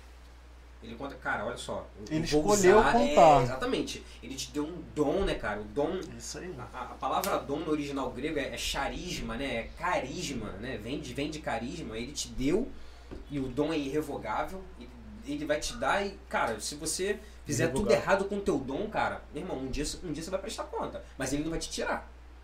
Ele não vai te tirar. Concordo. É... Ele vai contar com você, porque ele te deu algo. Ele, ele deu algo para você que ele deu para uma outra pessoa nessa área. Ele pode dar um dom para outra pessoa numa outra área, né? Mas nessa área, na área da música, ele deu para você. E aí ele conta com você. E aí, só que, cara, você não pode se apoiar naquilo ali. Não. Você tá entendendo? Se você se apoiar naquilo ali, cara, cara, a gente vai ter que rasgar esse texto da Bíblia. Sim, com toda certeza. Pô, que a glória desceu e ninguém cantou. Você se apoia na palavra. Exatamente, exatamente na palavra. Por isso que eu falei que a gente não pode deixar entrar na nossa mente, às vezes entra sem perceber, mas a gente não pode deixar entrar que a música é mais importante. Uhum. Porque não é mais importante. Uhum. Porque a gente a estava aqui conversando com a Jéssica ontem, e aí é, eu fiquei, eu, em certo momento da conversa, a gente entrou sobre o assunto, ela teve um problema na voz, né? Uhum. E aí ficou um tempo sem cantar. Se ela não tem se ela é só uma musicista dentro da igreja, ela não pode mais cantar, acabou a obra aí, dela, e o que, que ela faz? Nesse, ela ficou dois anos sem cantar na uhum, igreja, né? Uhum. Cuidando da voz. E aí? Uhum. Você pega, você, se você acredita que o seu trabalho é ministrar o louvor e Deus vai lá e pum, tira a sua voz por algum motivo, ou a saúde mesmo, acontece uhum. alguma coisa, o que, que você vai fazer? O que a gente vai fazer? Não lê a Bíblia, não tem intimidade com Deus, né? A tua palavra escondi guardado no meu coração para eu não pecar. Isso significa que no momento de dificuldade, se a palavra não estiver no coração, você não consegue se virar. Uhum. Então, se eu trato a música como algo super superestimado na minha vida, é, a música é o meu ministério, é. quando a dificuldade vem, a gente uhum. fica meio perdido. Né? É isso aí. É, tem, cara, essa, essa palavra é fundamental, né, cara? Você ter a palavra guardada no teu coração. Jesus lá no deserto, Mateus 4, ele não abriu a Torá. Não. Ele não abriu a tentação, como é, deixa eu abrir o pergaminho. Não, ele falou daquilo que estava guardado no coração dele. Né? Então, na hora da dificuldade, cara, não vai ser a música que vai te tirar da, da dificuldade. Pois é, né? e, e a gente Por mais tem- virtuoso que você seja, né, Rogério? É. É. Você pode ser o cara mais virtuoso. Na hora de dificuldade, cara, você tem que vir com palavras. Se você não tiver palavra, você não vai vencer o inimigo. É como agora, por exemplo, né? a gente passou, está passando ainda pela pandemia e diversas congregações aí no Brasil, imagino que no mundo também fecharam as portas, né? Por, por questões de, de, de saúde e tal, enfim. É, Eu fico pensando quantas pessoas, quantas famílias ficaram sem apoio espiritual, não é porque o pastor estava ausente, não é porque você como líder de jovens estava ausente, é porque já não tinha rotina de buscar em casa. Uhum, Então eu uhum. fico pensando, como que deve ter ficado a família que não tinha o hábito de ler, Uhum. o jovem que não tinha o hábito de buscar Uhum. nesse período de pandemia? Uhum. Porque o número de jovens, de pessoas, né, que se desviaram, que se perderam na pandemia, Sim. infelizmente a gente não tem esses dados, Sim. mas eu imagino que deva ser muito alto. Uhum. Quando eu te perguntei sobre como você vê a respeito do. Deixa, deixa eu lembrar aqui. Tá, mas vamos lá. Como é que você vê o desigrejado hoje? Né? Não estou falando do, do cara que se desviou. Estou falando daquele que não quer ir para a igreja porque ele acredita que Deus está em todos os lugares, de repente por conta de uma mágoa.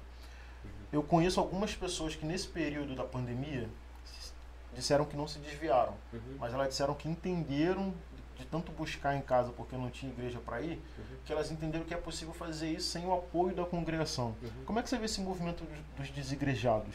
Cara, a igreja, volto a dizer, a igreja, cara, ela é tão importante que lá no Antigo Testamento, quando Deus tirou o povo dele do Egito, a primeira coisa que ele fez foi um tabernáculo, Léo. E ele poderia ter feito um tabernáculo, cara, é, de fixo, ele poderia ter feito um tabernáculo de ouro, todo de ouro, ele poderia ter feito um cara, o mais bonito tabernáculo. Ele se igualou ao povo, porque o povo estava vivendo um estilo de vida nômade, né? Os caras estão andando seguindo para a terra prometida. Deus pede um tabernáculo. Olha só, meu tabernáculo vai ser móvel e vai ser igual de vocês, vai ser uma tenda. Já que vocês moram em tenda, faz uma tenda para mim também. O que, que é isso, cara? É Deus se aproximando do povo. Tá entendendo, Léo? Enquanto nas outras religiões as pessoas procuram Deus, no Evangelho, é Deus que procura o homem, cara. É Deus que vem ao nosso encontro. É Deus que, sabe, quer, quer o máximo estar perto da gente. Então Deus falou para Moisés: Moisés, constrói um tabernáculo. Vocês moram em tendas? Eu vou morar em tendas também. Então, assim, se a igreja não fosse importante, cara, Deus não falaria isso para Moisés. A prioridade dele de tirar o povo dele do Egito já era para colocar os caras direto em Canaã. Não, vamos construir um tabernáculo aqui para vocês entenderem que eu quero estar perto de vocês. Então, eu não posso hoje tirar o papel da igreja. Até porque você aceitou Jesus um dia na igreja. Sim. Você não aceitou Jesus em casa, Sim. no culto em casa. E aí, é, é- é- é um- é uma via de mão dupla, né? Tem uma galera que deve estar assistindo a gente aqui que aceitou Jesus em casa e tá falando, não, Rafael, eu assisti a Jesus em casa, então é em casa que eu vou ficar. Tudo bem, você pode ficar em casa, mas como é que você vai exercer um chamado na tua casa? Pode exercer? Pode. Você vai ficar até Uma limitado família, né? na família, pode até fazer um programa né, pela, pela, Uhum. pela internet, tá. Mas como é que você vai ajudar não pessoas? faça isso, não vá pra internet fazer o programa com a desculpa que tá pregando evangelho, senão não vai Exatamente. querer trabalhar, não vai querer Exatamente. estar em comunhão. Por favor. Porque, cara, Jesus, cara, Jesus ele foi pro campo, cara. Jesus ele poderia, Léo, e aí é um, é um outro viés. Jesus morava em Nazaré, região norte da, da Galileia. O clero religioso ficava na região sul, na Judéia. Jerusalém ficava na Judéia. Jesus poderia chamar os seus doze discípulos lá na Judéia. Ele poderia ir lá na, na- na- na- no centro, na universidade. Ele poderia pegar 12 fariseus, ó, vocês vão andar comigo. Mas Jesus vai lá nos pobres, ele vai na galera que era rejeitada, né? Vai lá e ele escolhe 12, 12 caras de lá rejeitados, né? E ele escolhe esses caras para ser, pra ser os, os discípulos dele. O que, que é isso, cara? Isso é comunhão. Isso é querer andar junto. É igreja. A igreja de Jesus era os 12, que depois foi se ampliando para os 70 discípulos, Uhum. né? e tantos outros que, que foi seguindo e que depois lá na frente abandonaram Jesus, né? Sim. A gente vê lá em João 6, Jesus Sim. apertando o discurso, a galera mete o pé, Jesus. Cara, isso é top demais também, né, cara? A galera ou mete seja, o pé. ou seja, já, já tinha Nutella lá atrás. né? Exatamente. Já Não, é um né? negócio antigo, cara. A gente vê lá no deserto mesmo, né, cara? Lá no deserto. Não, mesmo. aquele povo do deserto, se tem um. Se a gente pode eleger um povo Nutella, é aquele É. povo lá, né? Cara, pô, os caras. Esse- Esses dias eu tava meditando, cara, Êxodo 16. Êxodo 16 vai dizer 30 dias depois, eles estão no, no, no- no segundo mês no, no 15 dia, se eles saíram no 14 dia lá, da, lá do Egito, né? Que a Páscoa é instituída no 14 dia. Quer dizer, 30 dias depois os caras já estão reclamando. Cara, 30 dias depois que eu vi o mar aberto, ô Léo. Cara, aquilo ali É foi muito pouco tempo extraordinário. pra esquecer. Pra esquecer, tu tá entendendo? Muito pouco tempo. Os caras já estão reclamando de Deus, a Deus, cara, eu vou mandar pão pra esses Já é uma coisa que não dá pra esquecer. É, né? é, Não é. importa quantos anos se passem, mas os caras esqueceram. um milagre de 30 daquele. dias. Então, a gente vê com o tempo, né, cara? E, assim, voltando à pergunta que você fez. É, que eu já até esqueci. Os desigrejados. é, do desigrejado. Então, eu não posso desvalorizar a igreja. Sim. Porque um dia eu aceitei Jesus dentro de uma igreja. Ok? E eu vou exercer o meu papel, eu vou exercer o chamado que Deus tem na minha vida dentro de uma igreja. Como? Servindo a pessoas. Porque Deus nunca vai te dar algo que é só pra você. O evangelho não é do individual. Sim. O evangelho é no coletivo. Beleza? Deus sempre vai te dar, Deus sempre vai me dar algo para eu compartilhar. Se você está pedindo algo que é só para você, existe uma grande probabilidade de Deus não te abençoar. Né? A gente tem um exemplo da história de Ana, né? Ana pediu um filho para ela. Não, eu quero um filho. E chegou uma hora que ela aumentou. Não, eu quero 10 para eu competir com Penina. Deus, não, não, não, não, não vou te dar, não vou te dar. E tem um dia que ela vai pro tempo, Senhor, vou mudar minha oração. Se o Senhor me der, eu te devolvo. Aí Deus, ah, agora sim. Agora sim. Então, não É é para mim. né? É, exatamente, não é para mim. Então, o cara que está desigrejado hoje, o cara que de repente se, se, se afastou ou que se esfriou na pandemia, e cara, eu vivi meus momentos de deprê na pandemia. Sim, sim. Eu acho que todos Todo nós vivemos, né? A gente tá ao vivo aqui, né, Sim, mano? estamos ao vivo. Somos líderes, cara, eu vivi meu momento de deprê na pandemia. Eu, quantos momentos em casa, dentro da pandemia, eu falei, cara, e agora, Senhor? Doideira mesmo. Pô, meu chamado, será que é isso mesmo? É isso que o Senhor tem pra mim? Ficar daqui de casa fazendo culto online, será que é isso mesmo que vai ser? Então, cara, eu vivi Tem meus nada mais frio do que o culto online, né?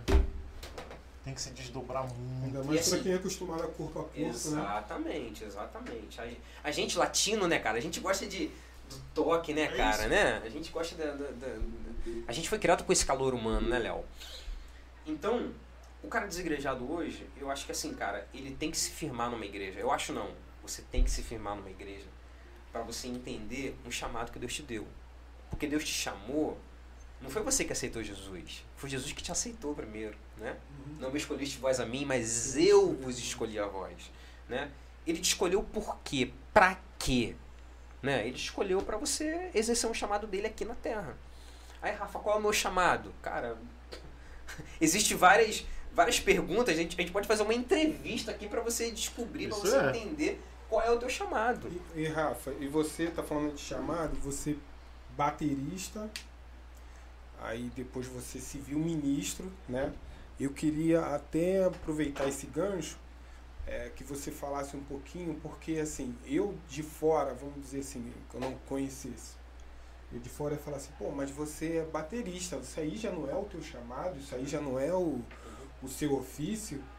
O que, que aconteceu? Então, assim, você é um baterista, você é evangelista, né, líder de jovem, mas eu queria que você falasse um pouquinho sobre essa transição de baterista para evangelista e como é que é, como é que você vai lidar com isso? Poxa, mas aí porque eu te conheço, eu sei que você é um baterista raiz, fominha. Então você larga a bateria e, e, vai para outro ministério e acabou música, e como é que é? Ou fica dividido? Como é que como foi isso aí? É, então, eu falei, a- a gente bateu esse papo aqui, né, Léo? A gente falando sobre quando a, a música saiu como prioridade. Uhum. Prioridade que eu falo de é, é, motivação. Motivação da minha ida à igreja, motivação do meu serviço a Deus. A música saiu da, da, da minha prioridade com 22 anos, aonde eu, Deus ele me ampliou o ministério da palavra. E aí, tem uma passagem também que eu gosto muito, que é lá em Mateus capítulo 25, quando, Mateus, quando Jesus fala da parábola dos talentos. Sim. Cara, o Senhor ele tem três servos e ele tem oito talentos. A divisão natural é ele pegar oito e dividir por três, que já dá um, já dá um problema, né? Já. Porque oito é um número par, três é um número dá. ímpar. Então já teria que descer 2.66 para cada um. Essa é a divisão justa, Sim. Tá? Porque ele tem oito talentos, ele tem três servos. Então de cara ele tem um problema. Então o certo seria ele pegar 2.66, né? Que eu acho que é isso, né? Vou pegar uma calculadora aqui ao vivo, Léo. Será que pode? Eu, eu já vou usar logo a desculpa de que eu sou de Oito- humanas. 8 dividido por 3. Ó, 8 dividido por 3 dá 2,66. Certeiro, nem precisava pegar. 2,66. Então, o certo era ele fazer na ótica humana, tá, Léo? Ele pegar 2,66 talento dá pra um, 2,66 dá pro outro, 2,66 dá pro outro. Fechou o pacote. É o certo, beleza? Só que não é essa divisão que ele faz. O que, que ele faz? Ele pega 5 dá pra um, ele pega 2 e dá pro outro, e ele pega 1 um, e dá pro outro. Cara, dos 8 talentos que ele tem, ele dá 5 pra um, 2 pra um, dois pro outro e 1 um pro outro. Aí você olhando de fora, você fala, cara, ele foi injusto. Tem coisa errada aí. Tem, tá- ele tá favorecendo um cara. É quando você vê no final do pagode, no final da história, quando ele volta pra prestar conta, e, e tem sempre esse momento de prestar, na, na prestação de conta, quando ele volta, aquele cara que ele deu 5, o cara granjeou mais 5, devolve 10 pra ele. Aquele cara que ele deu 2, ele granjeou mais 2, devolve 4. E o outro que ele deu 1, um, ele escondeu, Guardou. guardou, ele não fez nada. E tem uma hora quando ele vai falar com esse cara que tava com um, olha o que ele fala, por que, que você não pegou esse um e deu pros banqueiros? Tipo, alguém que sabe administrar um talento. Porque se você não sabe administrar, leva para alguém que sabe. Você poderia multiplicar. Então, Rogério, é, quando, quando eu era batera, quando eu só me via como batera, eu acho que Deus olhou para mim e falou assim, cara, eu posso dar mais para ele. Foi quando ele plantou, quando ele plantou em mim a- o ministério da palavra. Então tem pessoas que estão num chamado, estão fazendo uma coisa dentro da igreja, e, e aquilo ali para ela já é muito bom. E para mim já era muito bom tocar batera. Só que a- não é a fome só, Rogério, mas eu acho que a- motivação que mexia a gente, que envolvia a gente, Deus começou a ver, caramba, cara, pô, eu posso dar mais para ele. É tipo Estevão. Pô, Estevão era um diácono, Léo. Né? Estevão, Estevão foi consagrado por uma necessidade da igreja que tinha para servir as viúvas. Porque Pedro, Tiago, João, os caras estão pregando. Que a vibe dos caras é pregar. Mas as viúvas estão sendo abandonadas. Aí a igreja levantou uma questão. Pedro, olha só, tá pregando, tá top. Mas e a gente aqui? Aí Pedro, pô, é verdade. Vamos estabelecer os diáconos. Eles vão ser pessoas que vão estar cuidando das viúvas. Porque a gente não pode parar de pregar. Sim. Jesus está voltando. Essa era a mentalidade dos caras, né? Então Estevão foi levantado para ser um diácono. Estevão tanto servia bem como diácono que ele estava na rua lá em Atos, você vai ver em Atos 7, antes, de Estevão morrer, o cara tá na rua pregando. Aí tu velho, calma aí, o que, que ele tá fazendo na rua? Não era pra ele estar servindo a- as viúvas? Sim, ele estava servindo as viúvas. Mas para ele estar lá na rua é porque com certeza ele fez muito bem o papel Sim. dele servindo. Ou, ou dentro de uma viagem de uma, de uma casa para outra, tu tá entendendo? Ele foi ali arguído pelos caras. Então assim, eu vejo o Estevão Diácono que morreu como evangelista Uhum. que a gente vê também Filipe, que foi consagrado junto com, com Estevão, que era um diácono, tá lá na lista do, de Atos 6. E mais na frente a gente vê Filipe pregando pro eunuco, mano. É. E depois o cara foi enviado pra Samaria pra pegar em Samaria. Então, assim, é, se você tocar guitarra na igreja, cara, Deus tem mais pra você. Tem. Não significa que tocar guitarra não seja Isso aí. muito Exato, bom. eu, eu, eu volto a dizer. Eu- pô, eu, eu me, me encontrava na batera. Só que Deus começou a ver em mim ali uma dedicação a mais que ele falou, cara, eu vou dar um outro talento pra ele, porque ele vai conseguir administrar um outro talento, né? Então, volto a dizer, você que tá- toca guitarra, toca teclado, pô, tá- é muito bom, cara, Deus pode te dar mais. Pode te. Porque eu creio que Deus é um Deus de, de estágios, cara. Deus é um Deus que vai te, te graduando, cara. Uhum. Né? Com, o tempo vai passando. Você vê como é que é a questão da referência, né? O pastor Wilson te fez. Não sei se foi só ele. Não, não, não. Mas- É, é, a- até porque eu falei Sim. que o pastor Davi Isso, foi forjando isso, esse caráter, depois aí. veio o pastor Wilson, né? E hoje, pô, o meu pastor atual, o pastor Manuel, o pastor Samuel, são pastores que assim, Exato. incentivam, Você cara. vê como é que é a questão da referência, né? E você citou Elias e Eliseu também Uhum. para para dar base ao, ao que você pra viveu. engrossar o caldo. Exatamente, para dar base ao que você viveu. Então, se você é liderado aqui do Rafael, você tem um grande exemplo e Aham. referência também para que você não fique só nesse quadrado, né? Que, que é legal, bacana, isso, né? isso, é muito Show, precisa do- da sua, vou usar grosso modo, precisa da sua mão de obra, Uhum. né? É- é- A igreja é um corpo onde cada um tem uma função, então né, você está tocando a sua guitarra ali, você é muito bem-vindo nisso importante e necessário. Só que você não vai conseguir tocar sua guitarra no seu ambiente de trabalho. Se a É palavra não tiver no teu coração, você não consegue Exatamente. levar uma palavra de desconforto. Exatamente. Então tem que arder. Exatamente. Esse desejo pela leitura tem que arder. E eu já percebi que você tem uma referência boa aqui para que você possa entender que além disso que você faz, se for, por exemplo, música, Deus tem mais para dar para você e para que você seja instrumento de transformação no lugar que você está, né? Porque essa é a nossa função, né? Deus transforma nosso caráter a partir da vida daqueles que pregaram pra gente E ele vai nos usar como transformadores de caráter também, porque é como a gente fala, você falou quase agora. Deus não precisa da gente, mas ele escolheu. Isso aí. Ele escolheu optar é, em ter você ali na- nessa caminhada que é a pregação do evangelho. A gente vai transformando nosso caráter e pregando o evangelho, Uhum. transformando e pregando. É, é um pouco de Estevão, né? Tava ali com as viúvas, mas Jesus está voltando. É isso aí, cara.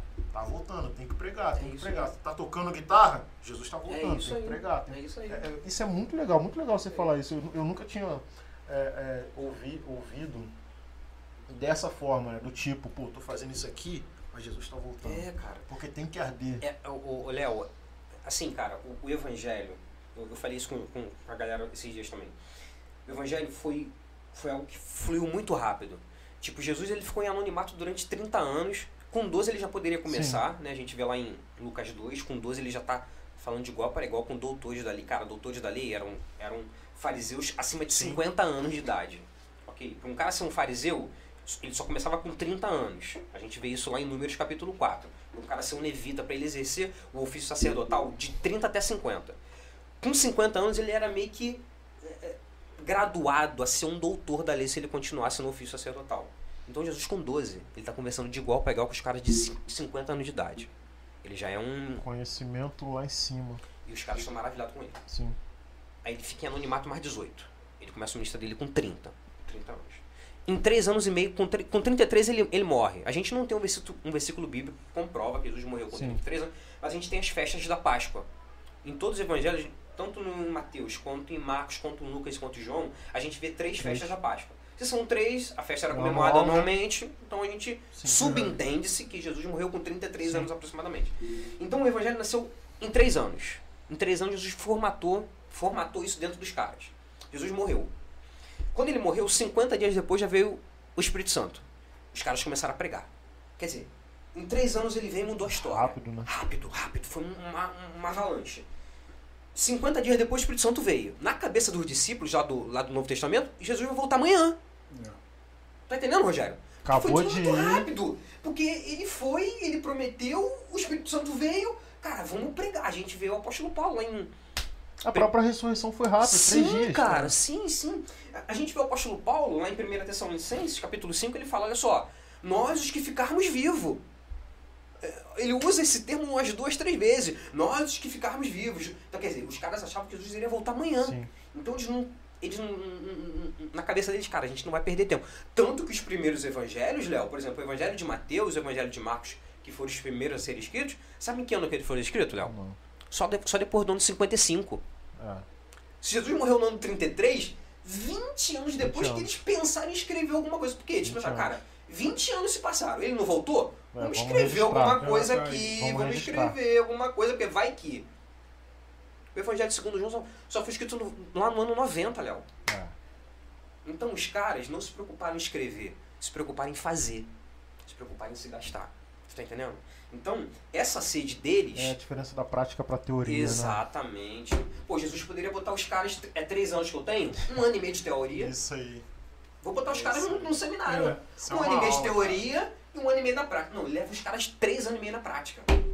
Aí ele vê Pedro errando toda hora, Pedro, né, a galera toda ali. Ele, Pô, Pedro, quando você se converter. Cara, eu, eu acho incrível ele falar isso pra Pedro na ceia, top, cara. mano, top, né? top, top. A gente vê os apóstolos, o, o, o, o- os doze ali, né, reunidos, Uhum. e a percepção que a gente tem é assim, pô, são os doze, mano, são os brabos, Uhum. estão ali com Jesus.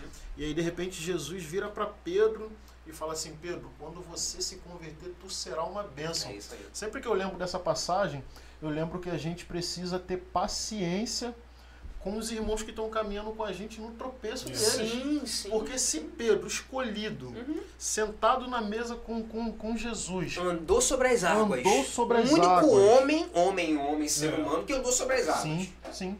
A sensação que a gente tem é que esse Pedro aí já estava convertido. É, é. Não estava não. Não, não. Então Jesus vai dizer para ele, quando tu se converter, tu será uma bênção. Ou seja, tem, a gente precisa ter paciência. Até porque as pessoas têm paciência com a gente. Porque eu estou falando assim do outro, mas eu sei que o meu pastor tem paciência comigo, porque eu também vacilo. Claro. Então a gente claro. precisa ter paciência com os irmãos, porque a caminhada da salvação é um processo de conversão contínuo. Contínuo, também concordo. A gente está hoje aqui, ó, de boa. Poxa, hoje, hoje eu quase consegui não pecar, porque todo dia a gente comete uma, uma falha. Hoje eu, hoje eu pequei uma vez só. Me estressei lá com meu chefe e na minha mente xinguei ele, né? Uhum, uhum. Mas meu dia fora isso foi legal. Só que no dia seguinte pode ser um dia horrível para você, pô. Uhum. E aí se eu chegar e dizer assim, pô, mas você é crente, você não pode dar esse mole não, Uhum. né? É a paciência que Jesus teve. Claro. Pedro, quando tu se converter, tu será uma bênção. Uhum. Isso pra mim, eu chego a me arrepiar. Porque é muita paciência, cara. É, mano. Mano, Jesus É investiu muito nos caras, cara. Assim, foram três anos intensos, Léo. Intensos, porque, pô, a gente vê o Tiago e João, né, cara? Os caras, assim. E João, dos dois, era o mais novo, né? Porque não é um costume, por exemplo, quando a gente vê pra. Quando a gente olha para os judeus, um judeu é, um, é, um- é um- é uma pessoa muito fechada. Os a maioria dos povos no Oriente são assim, né? Você vê, não só judeus, mas muçulmanos. Os caras são fechados, né? Aí você vê João lá na ceia, João capítulo João 14, João 13, João recostando no peito de Jesus. Um homem no, no, no Antigo Testamento não É. fazia isso. Então, João, alguns historiadores dizem que João tinha uns 14 anos. João era o mais novo, cara. E aí, essa tese é uma tese que tem sentido, porque João lá, no, lá em Apocalipse, capítulo 1, ele está vivo. Ele está vivo com 90 e tantos anos de idade. João foi o último discípulo a ser morto. Né? Ele não morreu martirizado igual os Uhum. outros. Né? E, e olha que o imperador na época, hum, Domiciano, que era o imperador romano na época, que mandou João para a ilha de Patmos. Né? Porque é, na época, na época de João, ele já com 90 anos, a gente está falando já quase da virada do primeiro século para o segundo século, já era um outro imperador, já era Domiciano. O primeiro imperador que perseguiu os cristãos, Roma, foi Nero. Lá no ano 64, 70, antes do, da, da, da destruição do Templo de Jerusalém. A primeira perseguição dos romanos foi, foi ali. Aí a gente vê o evangelho sendo perseguido do ano 60 até o, até o ano 90, foi quando João foi levado para a ilha de Patmos. Então João lá tá vivo. Quantos anos? Com 90 e tantos anos já. Quer dizer, a gente vê 60 anos depois de Cristo tem um cara vivo ainda. Uhum. Aí faz sentido, pô, se João tivesse 50 aqui, ele estaria com cento, quase Sim. cento e pouco lá, não estaria vivo. Então essa tradição é uma tradição muito. muito- tem, tem base bíblica para isso. Então João era o mais novo, ao ponto de ali no meio dos discípulos, Jesus aceitar praticamente um adolescente junto com ele. João, ele chega a, a, a ser enviado por Jesus para pregar, ele chega em Samaria e os samaritanos não recebem ele. Aí ele volta para Jesus e fala: Jesus, tu quer que a gente ore, a gente pede pra gente descer fogo do céu sobre os caras? Aí Jesus vira pra eles e fala: Pô, que assim? vocês são, cara? É sério mesmo? Vocês querem matar todo mundo? Porque eles não ouviram vocês? Não, né, que espírito vocês são? Estão andando comigo, Não, mesmo? Então, do meu lado aqui, Não é possível, cara. Tu tá entendendo, ô, ô, Léo? Então não era só Pedro que vacilava, Não, todo não, mundo vacilava. Todos. Todo mundo vacilava. Todos. Todo mundo vacilava. É. Vou te falar, se Judas não se enforcasse, Judas estaria com Jesus. É claro que Jesus é, morreria, ressuscitaria, tal, mas Judas estaria ainda com os caras ainda lá no livro de Atos. É porque ele se enforcou, ele, ele naquele momento ali ele foi, ele, ele, foi fraco. Mas ele viu o perdão de Jesus. Quando ele traiu Jesus, quando ele, quando ele trouxe os um soldados, ele viu Jesus chamando ele de amigo na lata dele. Você falou aqui no início que dá pra gente conhecer a pessoa pelo olhar. Sim. Eu imagino, ele viu o olhar de Jesus e falou, pô, amigo, pô, tu- é isso mesmo? Mal. Mas o que tem entre a gente não mudou não, tá? Eu ainda te considero como meu amigo. Então ele viu Jesus chamando ele de amigo. Tanto que ele se arrepende depois. Se arrepende. Porque na cabeça de Judas, Judas estava entregando Jesus para ser preso. é, Quando os caras condenam Jesus, ele entra em parafuso, Léo. Ele volta pro tempo para entregar as moedas. Já leu isso, Léo? Ele já tinha visto. Sim, sim. Ele volta pro tempo pra ele entregar a devolve. moeda. Olha só, né? Ele só queria. Ele Ele, ele entra numa, numa crise profunda que ele não queria a morte do, do Faz parceiro dele. sentido, faz sentido você falar que, o Ju, que Judas não, não acreditava que ele seria morto, mas somente preso, Uhum. porque Judas já tinha visto Jesus passar por diversas coisas. Exatamente. E em todas ele havia se livrado. Exatamente. É, Os caras lá arquitetando, tentando botar palavras na boca de Jesus Isso. para que ele mesmo se condenasse e fosse morto. Então Judas viu todas essas coisas acontecerem. Isso. E aí, provavelmente ele pensou isso mesmo. Pô, vou pegar essa- essas É, moedas aqui, ele vai é. ser preso, vai, Vai sair. se sair, vai sair dessa situação, ele vai me aceitar de novo. Porque ele é bom. Entendeu? Ele é bom, ele é parceiro. Gente boa. Quando ele viu a sentença de morte, ele ficou doido. Aí ele foi, ele foi pro tempo entre- entregar. Olha só, tô devolvendo essas moedas aí. Entendeu? Então, assim, a gente viu o arrependimento nele ali, mas ele não, ele não, ele não teve capacidade para permanecer no arrependimento. Porque isso aí talvez já, dá uma outra linha de raciocínio, né? O cara, o desigrejado, o cara que está fora da igreja, de repente ele não volta porque ele acha que. Não é que Jesus vai perdoar ele, mas as pessoas que estão dentro da igreja vão me entender. É, tem isso. Porque Jesus me perdoou, agora essa galera vai me aceitar de novo. Então, eu acho que, de repente, você que está ouvindo a gente aí, talvez esse, esse, esse seja o seu maior conflito dentro de você. Porque o perdão, você sabe que Jesus vai te perdoar. Agora, essa galera aqui que, que tipo, que, que vai te julgar, que você sabe que você não, não tem essa vai certeza. olhar no É, olho. exatamente, não tem essa certeza, entendeu? Então, de repente, eu acho que esse seja um, um dos maiores problemas das- da- dessa pessoa que pecou, que está fora da igreja, que é inevitável, né, cara? Se você Sim, não tiver um sim. compromisso, você vai pecar. Sim. É. Já peca tendo compromisso. Já peca tendo. É. né? Então, cara, isso é muito legal. O chamado é mais uma maneira de Deus para ele manter a gente perto dele. Sim. A gente pode, a gente pode dizer que, que houve perdão para Judas? O que, que você Cara, acha? houve perdão para Judas, com certeza, mano. Houve perdão para ele. Agora, o fato dele ter tirado a sua própria vida, aí eu, eu deixo esse ponto de É uma interrogação. é, né? deixo- É uma incógnita, né? Cara, vou te falar, a sabe. gente pode chegar no sonho e encontrar Judas, tá? Então, eu, eu vou. Essa, que- eu ia falar exatamente sobre isso, da questão do suicídio, né? Por isso eu perguntei se houve perdão para Judas. É, a, a percepção que eu tenho do suicídio dentro do nosso. dentro do contexto religioso, né? Porque aí trata-se do, do suicídio como um pecado imperdoável, né? Uhum. Mas a percepção que eu tenho do suicídio é a seguinte: ninguém comete suicídio por cometer, tipo assim, quero me matar, vou me matar. Vai lá e pum, se mata. Sempre tem um gatilho, Uhum. e às vezes esse gatilho ele pode ser provocado por alguém. Normalmente é provocado por alguém. Se a pessoa perde o controle a ponto de tirar sua própria vida por um gatilho provocado por alguém, e aí essa pessoa, não importa o que ela fez, mas ela provocou isso, e a outra pessoa se viu numa situação onde para ela a única saída era a morte, eu, eu tenho as minhas dúvidas e tenho a, a interrogação na minha cabeça de que se qualquer suicídio ele é para condenação. Não sei se você conseguiu compreender Entendi, o que eu estou querendo entendi. dizer. Entendi. Eu não acredito que a gente possa bater o martelo e dizer que suicídio não tem perdão. Até porque nós não conhecemos tudo, mano. A gente fala das coisas que a gente conhece da palavra. Cara, tem um cara na Bíblia que é sensacional, que é o apóstolo Paulo. Cara, um dos caras mais sensacional. Mais sensacional que esse mundo já viu. O apóstolo Paulo, em 1 Coríntios 13, ele fala sobre o amor, que é um texto conhecidíssimo, cara? A gente vê até o Cid Moreira, né, já, já, já, já falou, né, amor, né, falou salmos, né? Muito maneiro na, na voz do cara, né? Vamos, vamos respeitar. Então é um texto conhecidíssimo, né, cara?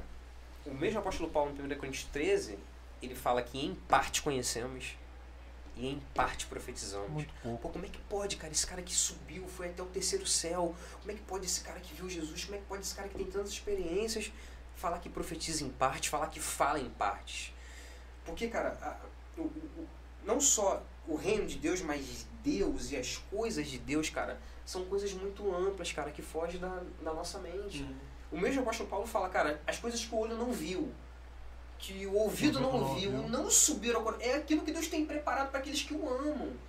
Então, é, é- é claro, eu, eu sou contra o suicídio, Léo. Eu acho que Sim, você também sim, é contra, claro, também é claro, contra. Nós somos contra. O que, que a gente está falando aqui, o que a gente tá falando aqui é, é, é a consequência dele, é esse pós-suicídio. Será que o cara vai. Isso. Em todas as Pode. situações o cara vai pro inferno? Em todas. Eu, cara, com certeza tem, tem um dedo de Deus ali, cara, porque Deus ele é justo até o final, cara. Até as últimas palavras do ser humano, Deus é justo. Até o último sentimento do ser humano, Deus é justo. Cara, a gente vê isso lá na cruz, né? O ladrão da cruz. perdão ali, né? na hora, o na hora cara- H. Léo, olha só. O cara começou a falar mal de Jesus. Pô, se tu é Deus, desce da cruz aí e salva de ti mesmo. Ele veio com um papo tortão. Aí o outro cara, que era parceiro dele de roubo, né? Eu posso dizer assim, né, Rogério? Era parceiro do cara. São torto Tá- quando? É, Quando? tava os dois na mesma condenação. Sim. Mas o outro tem um. Cara, pô, o cara tá aqui injusto, cara. Ele, eu nunca ouvi falar dele. Aqui no mundo do crime, eu nunca ouvi falar desse Jesus. Porque tem isso, os caras eram conhecidos, né? Exatamente. De- Bandido sabe que é bandido. Isso, deveria ser como é hoje, dividido, cada um, você domina aqui, eu domino ali, não, mexe, não se mete aqui. Exato. Então eles. Quem é esse cara que tá aqui? Ninguém nunca falou na, na- da bandidagem aqui da Judéia de Jesus. Pô, esse cara aqui é inocente. Aí ele vira para Jesus, na cruz, né? E a, a morte na cruz era uma morte. Perdia-se muito sangue, o cara morria asfixiado, né? Era a pior pela- morte, não era? Era uma das piores mortes da época. E aí o cara tá na cruz, numa, numa, numa posição desconfortante, perdendo sangue e tal. E ele vira para Jesus e fala: Jesus, quando chegar no paraíso, lembra-te de mim, outro cara. Se eu sou o primeiro, Doideira, né, se eu sou o primeiro, eu falo: Jesus, esquece tudo que eu falei e lembra-te de mim também. Cara, O cara foi pro inferno, entre aspas, porque eu não sei, sim. não vou julgar. Mas o cara foi pro inferno Orgulhoso. orgulhoso, Léo. Tá ligado? Sim. Um foi pro céu no último minuto da vida dele e o outro poderia ter ido pro céu também, se arrependesse. Mas não. O relato acaba, Jesus morre, tá? Cara, o, que a gente entende do texto é que um foi pro céu, outro foi Um pro subiu, inferno. outro desceu. Mas que os dois poderiam ter ido pro céu. Então, se Deus conhece as pessoas nos, nos seus últimos pensamentos, nas suas últimas palavras, cara, a pessoa que tá se suicidando, cara, eu não posso bater o martelo e dizer que ela foi pro inferno. Não dá. Não dá. Ainda mais olhando pra Judas, cara. Pô, o cara foi lá, entregou as moedas. Ele se arrependeu quando ele viu que o parceiro dele. Então, cara, eu, eu, eu não tô falando de uma heresia Não, aqui, não. Eu tô, claro. eu, eu- eu tô trazendo a minha versão bíblica do texto.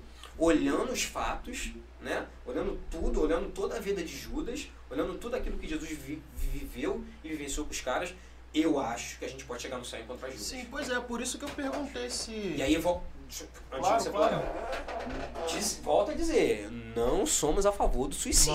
Não, não. Nós somos De maneira meu irmão. alguma. Não tira a tua vida, você que está passando por alguma situação alguma. complicada, entenda que Jesus te ama, você não se deu a sua própria vida, né? Você não se deu a tua alma. Todos nós temos uma alma, Sim. não temos, Léo? Sim. Quem é que dá essa alma? Nosso pai, nossa mãe? Sim. Não, Não, não. nosso pai, nossa mãe não, sabe fazer sexo. não, é isso. É Né? Deus. É, Deus ali que aproveita o momento Deus. do sexo para colocar uma alma ali dentro daquele Isso espermatozoide, para colocar um espírito ali dentro, e aí gera a vida. O milagre da vida é de Deus. Então não tira a tua própria vida. Não, não Né? A gente está aqui para te incentivar. Procure, procure um amigo, procure uma pessoa, procure o Léo, procure o Rogério, né? Que procure. Os caras estão Vamos aqui um para poder te ajudar. Isso aí, vamos conversar. Vamos, vamos entender a situação. Então a gente aqui não tá. Não, não estamos banalizando o suicídio. Não, Não estamos dizendo que é certo, a gente está dizendo que é errado, sim. Mas Deus ele conhece o coração de todos, cara. Conhece. Conhece o coração de todos tem até o último minuto. Tem um propósito que vai muito além, como você mesmo já citou aqui de Paulo. É, vai muito além daquilo que a gente pensa, imagina e sonha. né? Então ele sabe de todas as coisas. Pode parecer o fim, Uhum. pode parecer o fim, mas às vezes é só o começo da sua caminhada.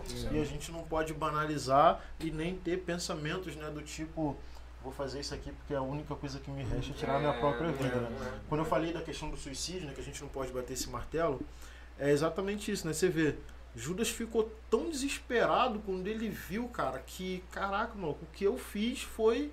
Eu não imaginava que era isso. Que a saída que ele teve, né, de repente, para se livrar, acreditando, pô, é a única forma que eu tenho É. de, de tirar esse peso das minhas costas, né? Ele vai lá e comete isso. Mas eu, eu particularmente, acredito que a gente vai encontrar ele no céu. Eu Eu, particularmente, Eu também, eu também. É, a é gente minha visão particular também. Porque também ele se arrependeu, tá escrito. Né? E se a gente. Se a gente. É... O primeiro versículo que eu aprendi na Bíblia, quando eu era novo convertido, eu cheguei lá na, na, na Igreja Batista em Manguinhos. E aí na minha primeira aula, lá na, na classe de novos convertidos, o André chegou para mim, um grande amigo até hoje, e falou assim, ó, guarda esse versículo aqui, porque na sua confissão de fé eu vou te perguntar. Na Igreja Batista, não sei como é que é na sua, mas era um ano estudando novos convertidos para se batizar. E aí ele falou isso e só falou uma vez, mas- e o versículo era 1 João 1,9: Se confessarmos os nossos pecados, ele é fiel e justo para nos perdoar, nos purificar de Toda a injustiça. O cara se arrependeu, mano. Entendeu? O cara foi lá, devolveu a moeda. Uhum. né? Não, não quero pregar, porque pode ser que tenha algum teólogo aqui que tenha É isso pensamento aí, isso aí, diferente. claro, e a gente, né? conclui, a gente É interpretação. respeita, isso aí, a. A minha interpretação é: o cara se arrependeu, devolveu as moedas, foi perdoado por Jesus Uhum, e foi salvo, cara. uhum. Porque atira a primeira pedra, mano. É, claro. Aquele que não claro. tem pecado. Claro. Claro, tem a questão do suicídio depois, que a Bíblia relata sobre isso. Uhum. Mas há casos e casos. Isso aí, eu também concordo. Eu, eu, eu concordo que Deus ele não é, é- é- ele não tem o mesmo olhar, o mesmo critério para Não, todos, não. entendeu? Cara, ainda mais Não Deus, né, justiça. cara? Ainda mais Deus, Deus, é amoroso demais, Léo. Cara, ó, quer ver outra coisa? Eu, eu falei com o jovem chamei esses dias. Cara, tem um cara na Bíblia chamado Manassés. Manassés era filho de Ezequias. Tá ligado? Manassés matava criança, cara. Cara, que doideira. Manassés era infanticida. Ele matava, os- ele matou os filhos dele porque era um sacrifício que Baal, Baal, que era um dos deuses adorados naquele tempo, né? Um dos deuses da, da fertilidade, um, um dos principais de- deuses cananeu. E aí Manassés seguiu essa vibe. Manassés ele poderia fazer tudo certo como seu pai fez. Pô, Ezequias foi um dos melhores reis do reino de Judá. Manassés não, ele faz tudo errado que seu pai faz. Reina 55 anos, poderia ter reinado muito menos. Deus deixa ele reinar 55 anos, fazendo tudo errado. Matava crianças. A Bíblia diz que ele derramou muito. Ó, o autor de, lá em 2 Reis, 2 Reis 25, não fala que ele matou muita criança, não. Faltou muitíssima criança. Deu ênfase, né, cara? Muitíssima. Ele matou muita criança. Lá em 2 Crônicas, o relato do, do autor de 2 Crônicas fala que ele se arrependeu. Deus levou ele para Babilônia. Ele ficou lá um tempo lá, depois ele entrou nos espinhais. Teve um, uma, uma, um encontro com Deus e voltou. Deus fez ele voltar para Jerusalém e o cara morreu bem de dias. Me explica isso. Um cara que matava crianças, matou muitíssimo sangue inocente, morreu bem, morreu de bem com a vida com Deus. Como? Que Deus é esse, É cara? inexplicável, cara. Cara, o amor de Deus, cara, é um amor que, cara, não tem É explicação. inexplicável. É É, é, inexplicável. é o amor do, do, do- pai do filho pródigo, Léo. Pô, o filho pródigo ele ensaia, É. Léo. Ele, né, Ó, eu, eu vou voltar, eu vou falar isso com meu pai, vou falar isso, vou falar isso. Ele ensaia, cara. Ele ensaia um discurso. Quando ele, quando ele vê o pai, o pai na metade do discurso já quebra ele. O que, que é isso? É só Deus, cara. É, não gente- dá pra gente engessar uma atitude, ah, eu pequei. Não, não Irmão, dá. você pecou, Deus é perdoador e ele vai te perdoar. Agora, uma coisa é consequência, né? É, Não- não tem Uma coisa é fugir. perdão, outra coisa é consequência. Deus vai te perdoar? fugir. Vai. Consequência, cara, assume aí durante um tempo. É, a gente, a gente é, é a lei da colheita, a lei da semeadura, né? Você, você colhe aquilo que você planta e Deus é justo o suficiente para não impedir você de colher o que você plantou. Então, seja bom ou seja ruim, você vai arcar com essas consequências, né? Uma das coisas que a gente vê muito acontecendo na sociedade hoje, e aí tem uma questão que é crítica, né? A igreja sofre muita crítica na sociedade como um todo. Algumas porque ela dá motivo e algumas porque é injusta, é só perseguição mesmo, né? Mas essa questão do, da colheita, é, essa crítica ela acontece de forma muito, muito grande em cima da igreja, por exemplo, quando vem um, um, um assassino, caso de Manassés que matava criança, Uhum. e de repente o cara está inserido no nosso meio e aí, tá perdoado? Tá perdoado, mas ele tem consequência. Exatamente. Ele vai, Tem vai, vai, vai, vai ter que, é, durante algum tempo, ficar com esses, esse mal olhado Vai, assim, da galera, vai. esse olhado o, Vai. vai esse cara aí. Se tiver que ser preso, vai ser preso. vai Isso, cumprir ali isso, seus 30 anos na igreja, vai cumprir. Se Deus permitir sair de lá, ele sai para se, se, se reconstruir como um cidadão melhor. Mas se não sair morrer na cadeia depois de ter cometido o crime e convertido, ele tá salvo, cara. Cara, o apóstolo Paulo Tá passou salvo. por isso. O apóstolo Paulo passou por isso. Na, na conversão de Paulo, lá em Atos 9, se converteu? Se converteu. Lá em Damasco ele já começou a pregar. A galera em Damasco já queria matar ele. Discípulos em Damasco. Ele teve que fugir de Damasco. Desceram ele pelo sexto. Chegou em Jerusalém. Pregou em Jerusalém. O nego queria matar ele em Jerusalém também. Aí Barnabé, que era o padrinho dele, Barnabé, Paulo, olha só, fica um tempo no anonimato. Barnabé manda Paulo para Tarso. Paulo fica em Tarso tre- 14 anos lá em Gálatas. Gálatas 2 ele fala, né? Já convertido. Já convertido. Ficou no anonimato 14 anos. Por quê? Porque esse olhar recri- recriminador da igreja. Consequência. Por quê? Porque ele matava cristão, né, cara? Cara Até pegar uma confiança Até pessoal. pegar confiança. Exatamente. É, Ele você passou vê- por isso. Você vê que até no momento da conversão dele, quando. isso- lá em Atos 9, se eu não me engano, quando Deus fala para Ananias, Uhum. vai lá, o que, que Ananias fala? Para. Deus. Pô, calma aí. é. Paulo? É. Pô, não vou não, só se, ele não fala isso, mas É. eu, eu me coloco ali. Isso, pô. Só se me garantir, meu irmão. Isso aí. Bota um anjo aqui na minha frente, porque pra Paulo eu não falo de jeito nenhum. Por quê? Consequência, o cara matava, mano. É isso aí. E aí eu fico imaginando também o quanto ele, os olhares.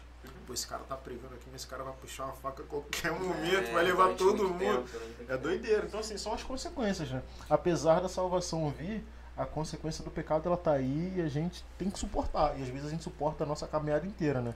A Paulo não fala qual era o espinho dele. Uhum. Eu não sou teólogo, nunca estudei sobre isso, mas eu, eu, eu tendo a acreditar que talvez esse espinho seja esse fardo que ele carrega. Não sei. Se Você pode É, me pode ajudar ser, com pode isso. ser, pode ser. Né, mas pode esse- ser. imagina, imagina a cabeça do cara. Caraca, eu matei muitos que tinha projetos de vida, que tinha, né? E eu matei, hoje eu tô aqui do lado dos caras e carregar isso é doideira. né? Ele, ele- ele relata um pouquinho disso lá em Filipenses, é o sen- sentimento dele. Filipenses capítulo 3, ele fala. é, Cara, é, é muito. eu- Eu acho linda a humildade dele, cara. Que ele poderia bater no peito e falar assim: Eu esqueci. Mas ele fala: Esquecendo-me das coisas que para trás ficam. Esquecendo-me tá no gerúndio, Léo. Gerúndio. Vai esquecendo. O gerúndio, a ação do verbo está acontecendo. Tá acontecendo. Não, não se, não se concretizou. Ele poderia bater no peito: "Ó, Eu já esqueci tudo que passou. Já foi. Já até fui perdoado. esquecendo-me das coisas que para trás ficam. Quer dizer, eu estou fazendo esse exercício diário. E aí eu prossigo pelo alvo, para o prêmio da soberana vocação em Cristo Jesus.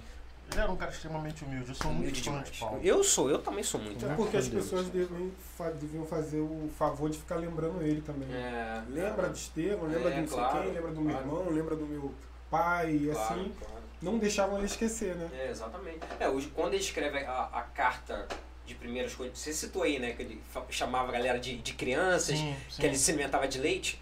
Primeira carta aos Coríntios. Na segunda carta aos Coríntios, ele tem que vir pisando Já todo vem. mundo. Aí, segundo Coríntios 11, ele defende a autoridade dele. Vem cá, são apóstolos? Eu também sou. É.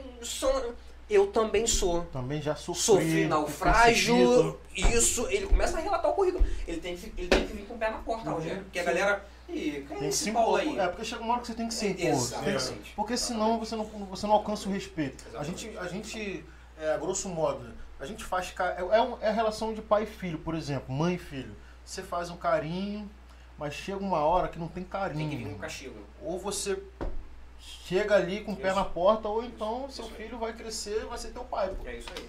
Entendeu? Não tem. Tem uma pergunta aqui, ó, do que vem aqui do, do chat, que eu vou ler aqui, essa é pra, pra você, ó. Amanda. Em relação à perseguição da igreja, você, Rafael, acredita que hoje a igreja está sendo mais perseguida pelo que faz de maneira positiva ou pelo que tem feito de maneira negativa?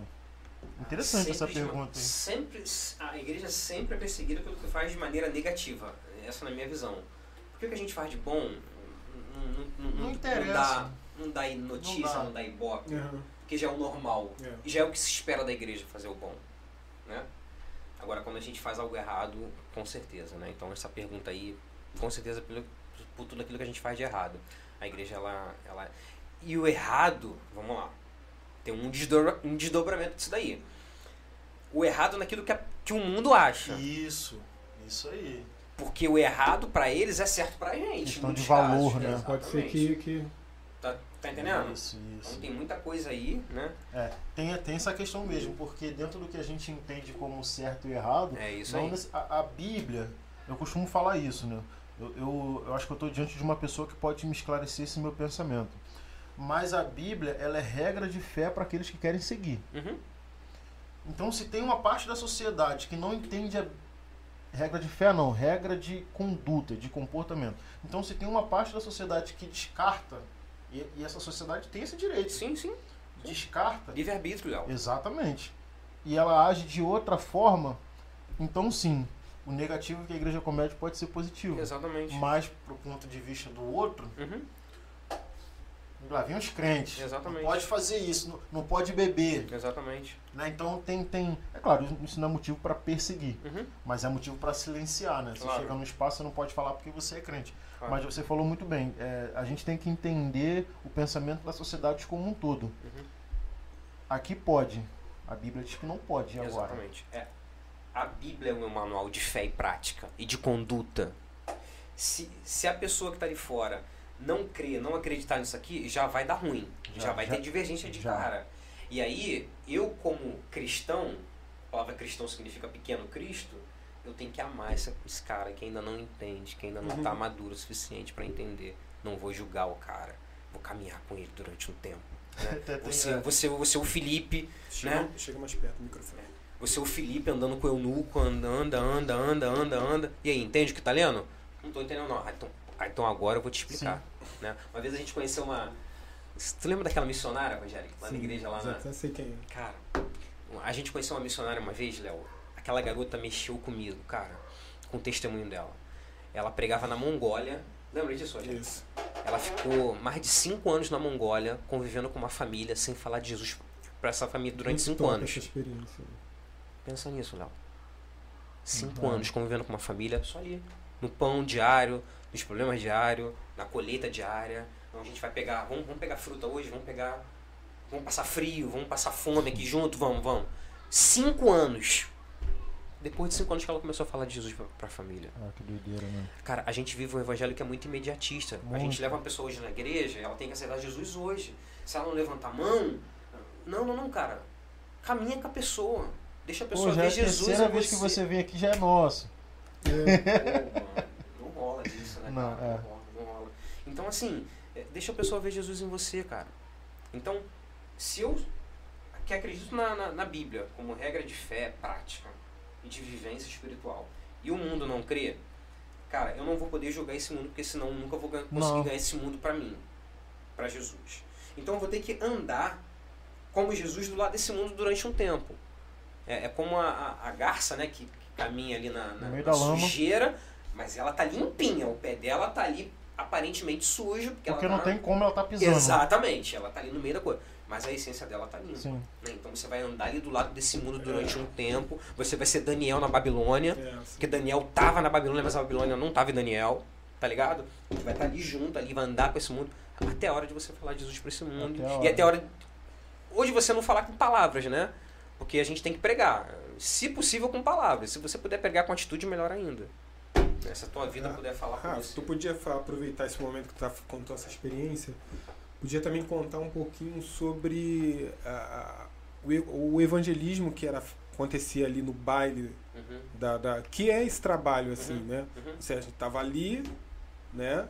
No meio de toda aquela agitação, de todo aquele movimento ali, tudo acontecendo, né? Uhum, uhum. E ter que e parar uma equipe para poder É. falar de Jesus. É, assim, Léo, é- essa experiência foi, foi muito foi muito é, impactante pra gente também, porque isso foi em 2006, Rogério. 2005, 2006. Até 2007 a gente ficou, durante dois anos.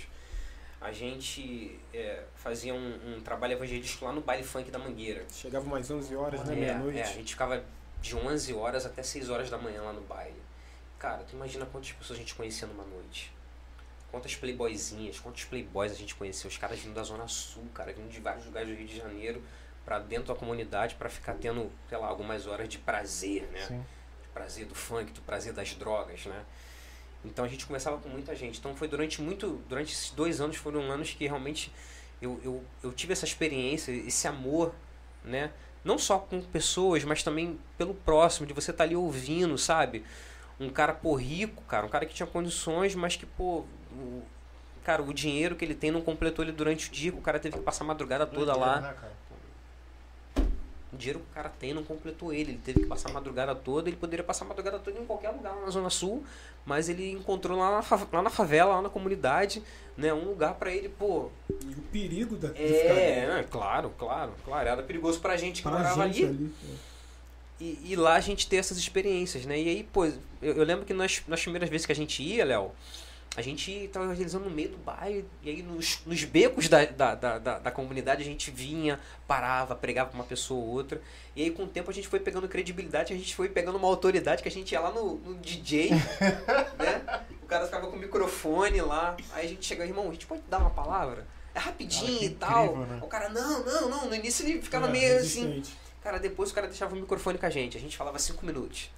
Depois começou a ampliar pra 10 minutos. Depois a gente No meio do parava. baile, né? Imagina eram, você interromper eram 10 várias, minutos no meio várias do baile. equipes. Eram várias equipes, era uma rua inteira. Com várias equipes, vários várias DJs, Léo. E a, A gente tinha cada um. A gente E tinha cada um. É. Tinham várias equipes assim, num, num- num- numa rua só, só um, Léo. É. Pra doideira, várias. É. Acho que eram o quê? Quatro ou cinco? Quatro, vai, umas quatro, cinco. Quatro ou né, cinco cara? equipes. E a gente ia em todas e, assim, depois com o tempo, a gente deixava a gente ministrar o tempo que a gente quisesse, cara. E fala dos resultados que vocês Ah, tiveram. cara, muitas. Ó, eu, eu trabalhei, ó, isso foi em 2006. Em 2008, eu trabalhei numa empresa chamada NET. É, a- a- até hoje existe. Hoje a NET é claro, né?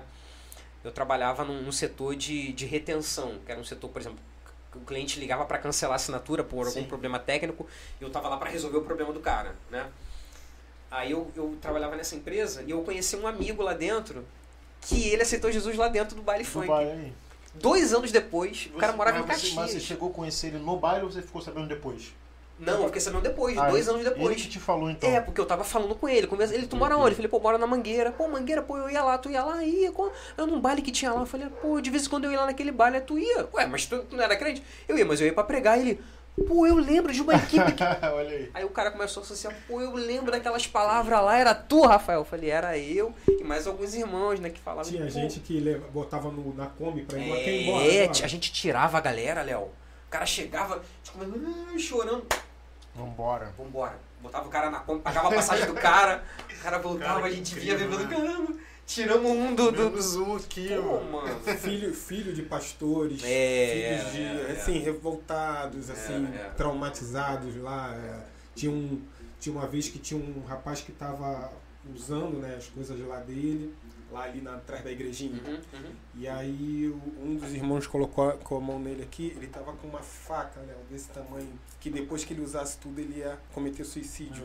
É muito experiente. Cara, eu vou te falar. é, e Jesus ele falou uma parada muito séria. Ele falou assim que a seara é muito grande, mas poucos são os trabalhadores.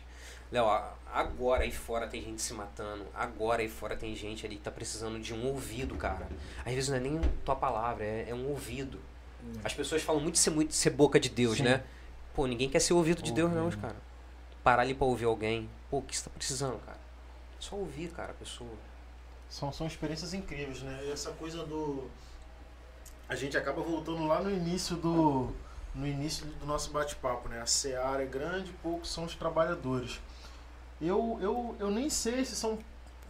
Não, não vou contrariar a palavra, poucos são os trabalhadores, vamos ficar por aí.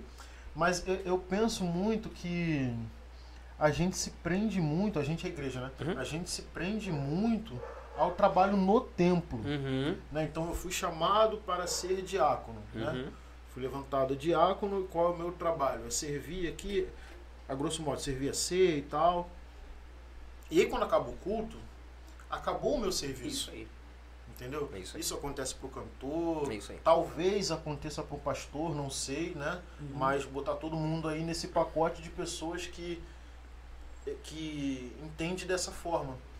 Só que a seara é grande. É isso, cara. Ela vai além da igreja. Isso, isso. Entendeu? E por, por que eu disse que a gente volta? Porque se eu entendo que é só a música, eu não vou evangelizar no meu trabalho, meu irmão. Exatamente, exatamente. Entendeu? E o meu trabalho é um campo incrível para semear. Claro. A claro. faculdade, Claro, o curso. claro. Eu sei que isso é clichê, a gente ouve isso o tempo todo É, igreja. é, mas é verdade. Aqui, tem que Mas pregar é ali. verdade. Mas a seara é grande mesmo. E poucos são os trabalhadores que querem sair. É isso. Porque a galera quer ficar. É. É. Fica ali no. Acha que o ser crente é duas horas de culto. Isso, Não é, cara. É Você tem aí. 24 horas no dia. é isso. Você não vai ser crente nas Então, outras 22. Exato, exato. E aí, quem vai lá no baile? É. Entendeu? Quem vai, eu tive uma experiência, essa essa eu acho que vale a pena contar aqui. Eu tinha acabado de me batizar e aí tinha um culto no lar, cara. A gente foi para esse culto no lar e no caminho do culto no lar, a gente passou por uma boca de fumo. Passamos direto. Pum. O rapaz que estava comigo, ele botou a mão no meu ombro, Léo, calma aí, vamos ali. E ele me levou na boca. Eu tinha acabado de me batizar. Eu, pra mim, isso aí a igreja nem se metia. porque Eu Uhum. tava aprendendo ainda. Então, Uhum. pra mim, a igreja nem se metia com tráfico, meu irmão. Faz tua parada aí, a gente só quer pregar o evangelho. Não conseguia ter essa pessoa, percepção de Entendi. que tem que pregar pra eles também. Isso. Ele botou a mão no meu ombro, Léo, volta aqui, pum, vamos ali comigo. Me levou lá na boca e tal. E aí ele botou a mão no, no rapaz que tava lá com a Bíblia. Eu acho muito legal. Com a Bíblia não, confusão. e eu acho muito legal o respeito que esse pessoal tem com a igreja. Né? Eles respeitam, eles param o que eles estão fazendo e ouvem. Se ouve daqui pra cá, eu não sei, mas eles ouvem. E Uhum. a gente sabe que a nossa função não é convencer, é semear. Uhum. Então a gente tem que falar. Enfim, e aí ele foi lá e deu um recado pro cara. E o recado, eu nunca vou me esquecer porque eu vi isso. Não foi que me contaram, eu vi. Sai daí de onde você tá, porque você não vai ficar muito tempo se você permanecer aí. Isso é um recado de Deus pra você. Volta pra igreja. Pra encurtar a história, cara. Uma semana depois o cara morreu no mesmo lugar, Ó. com a entrada da polícia. Ele morreu. Eu vi isso, não tô mentindo. Uhum. Eu tava quando, quando a, a palavra saiu e na semana seguinte o cara morreu. com um tiro ali no mesmo lugar o- que é o lugar que a polícia entrou. Olha que doideira, cara. Como é, como é real isso, né? A gente às vezes tá ali, cara, tá na igreja, tá vivendo, mas a gente não tem noção do quão é real as coisas que a gente faz, que a gente fala, mesmo às vezes não acreditando. E é o campo de atuação do evangelho, que a galera não quer ir. Isso aí. Imagina se todo mundo ficar preso na igreja, aceitando o cargo, não, quero ser líder, quero ser É. pastor, quero ser diaconisa, quero ser isso, quero ser É. aquilo, mas eu não quero ser o cara que vai falar aquele pessoal ali, É, né? é. porque isso aí não é meu chamado. Se a gente entender dessa forma, quantos não vão morrer no lugar onde estão? Claro, claro. Né? Cara, não, não limite a sua igreja na sua igreja. Não, A sua igreja é o seu trabalho, a sua igreja é a sua faculdade, a sua igreja é o ônibus que você pega todo nós dia. somos a extensão da nossa igreja no lugar que a gente está. né? Exatamente, mano. Exatamente. Então, assim, é, não não pode limitar, cara, dentro do templo, entendeu? Porque, volto a dizer, o templo são só duas horinhas, cara. E se a gente E as for- outras 22 Se a horas? gente for fazer a conta, né, pegar aí uma igreja, por exemplo, que tem curso, culto só quarta e domingo, e aí você bota aí Durante a semana, sete É, dias da semana. Aí... oito horas por mês de culto, quantas horas não tem É, que você aí. não tá na igreja? É e aí? isso aí, isso aí. Né, será que a gente vai passar pela porta estreita, É, levando em consideração só as exatamente. duas horas que a gente tá né? Exatamente. Então a gente precisa ser Exatamente. muito mais e tá, e tá disposto a ser muito mais, né? Porque Deus quer nos usar, mas a gente opta por estacionar também, né? É, isso aí. A gente faz essa escolha. É aquilo que a gente falou antes, né, cara? Da, dos, dos talentos, né, cara? Aí muitos reclamam, ah, o outro, o outro canta, prega, Uhum. toca. É porque o outro tem uma disposição a mais que você não tá tendo, né? Você acaba É. estacionando no, no ministério ou no chamado que, que Deus te deu e, E, paralisa. e, e também, e também é, eu acredito também que a iniciativa pessoal também falta um pouco e falta um pouco e aí é minha opinião e também às vezes nós chegamos e limitamos muito de impedir por exemplo se você tiver uma iniciativa de ah eu vou fazer um trabalho assim assado e tal para evangelizar ou para entregar um folheto na porta da minha na minha rua Uhum. não, mas tem que ser feito aqui pela congregação, ou tem que ser feito pela igreja. Eu acho que também isso acontece. Uhum, Eu acho acontece que a- a- a- é isso no, no- antes, né? Eu, eu sou da época que eu via os, os mais velhos. Vou trabalhar. Pegava. Meu pai fazia isso. Pegava um bolo de folheto e botava na bolsa, indo pro trabalho, Uhum, né? uhum. Já via dando folheto Uhum, ou uhum. voltava dando folheto. Uhum. Você mesmo já Sim, viveu isso sim, no ônibus, sim. já falou várias vezes. Até hoje. Rogério, lá, lá, lá, no- lá dentro do meu carro tem folheto pra Eu caramba sei, ali. é. Quando eu paro no, no sinal, alguém vem vendendo alguma coisa, quando eu tô com dinheirinho, né?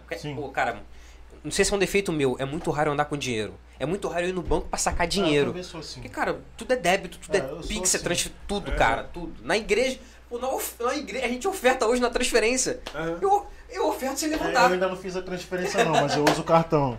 Léo, se eu, hoje eu oferto sem levantar. Hora da oferta, sai do seu lugar. Pra que sair do meu lugar? Eu faço transferência aqui, pra conta da Aham. igreja aqui, sentado. Então, eu- é muito difícil andar com dinheiro. Mas quando eu tô com dinheirinho no carro, eu dou uma moedinha pro cara Sim. e não compro bala, porque é difícil eu Não. comprar bala. Deixo o dinheiro pro cara pra honrar o trabalho do cara ali e vou sempre com um folhetinho. Aqui, ó. aqui. Às vezes eu não falo nada. Dou o dinheiro Sim. no folheto. Deixa o folheto falar por mim. Uhum. Entendeu? Deixa eu, deixa, deixa- a gente vai voltar um pouquinho no assunto aqui, porque acho que vale a pena esse esclarecimento. Felipe César, Uhum. ele faz uma pergunta aqui, ó, ele bota assim, ó. Em relação ao suicídio, Rafael, o que você acha a respeito? Alguém que se suicida herdará o reino de Deus? Aí ele, responde, ele continua aqui, ó. Na minha opinião, é, na minha humilde opinião, para mim não ficou muito claro. Uhum. Homicídio é a mesma coisa que suicídio?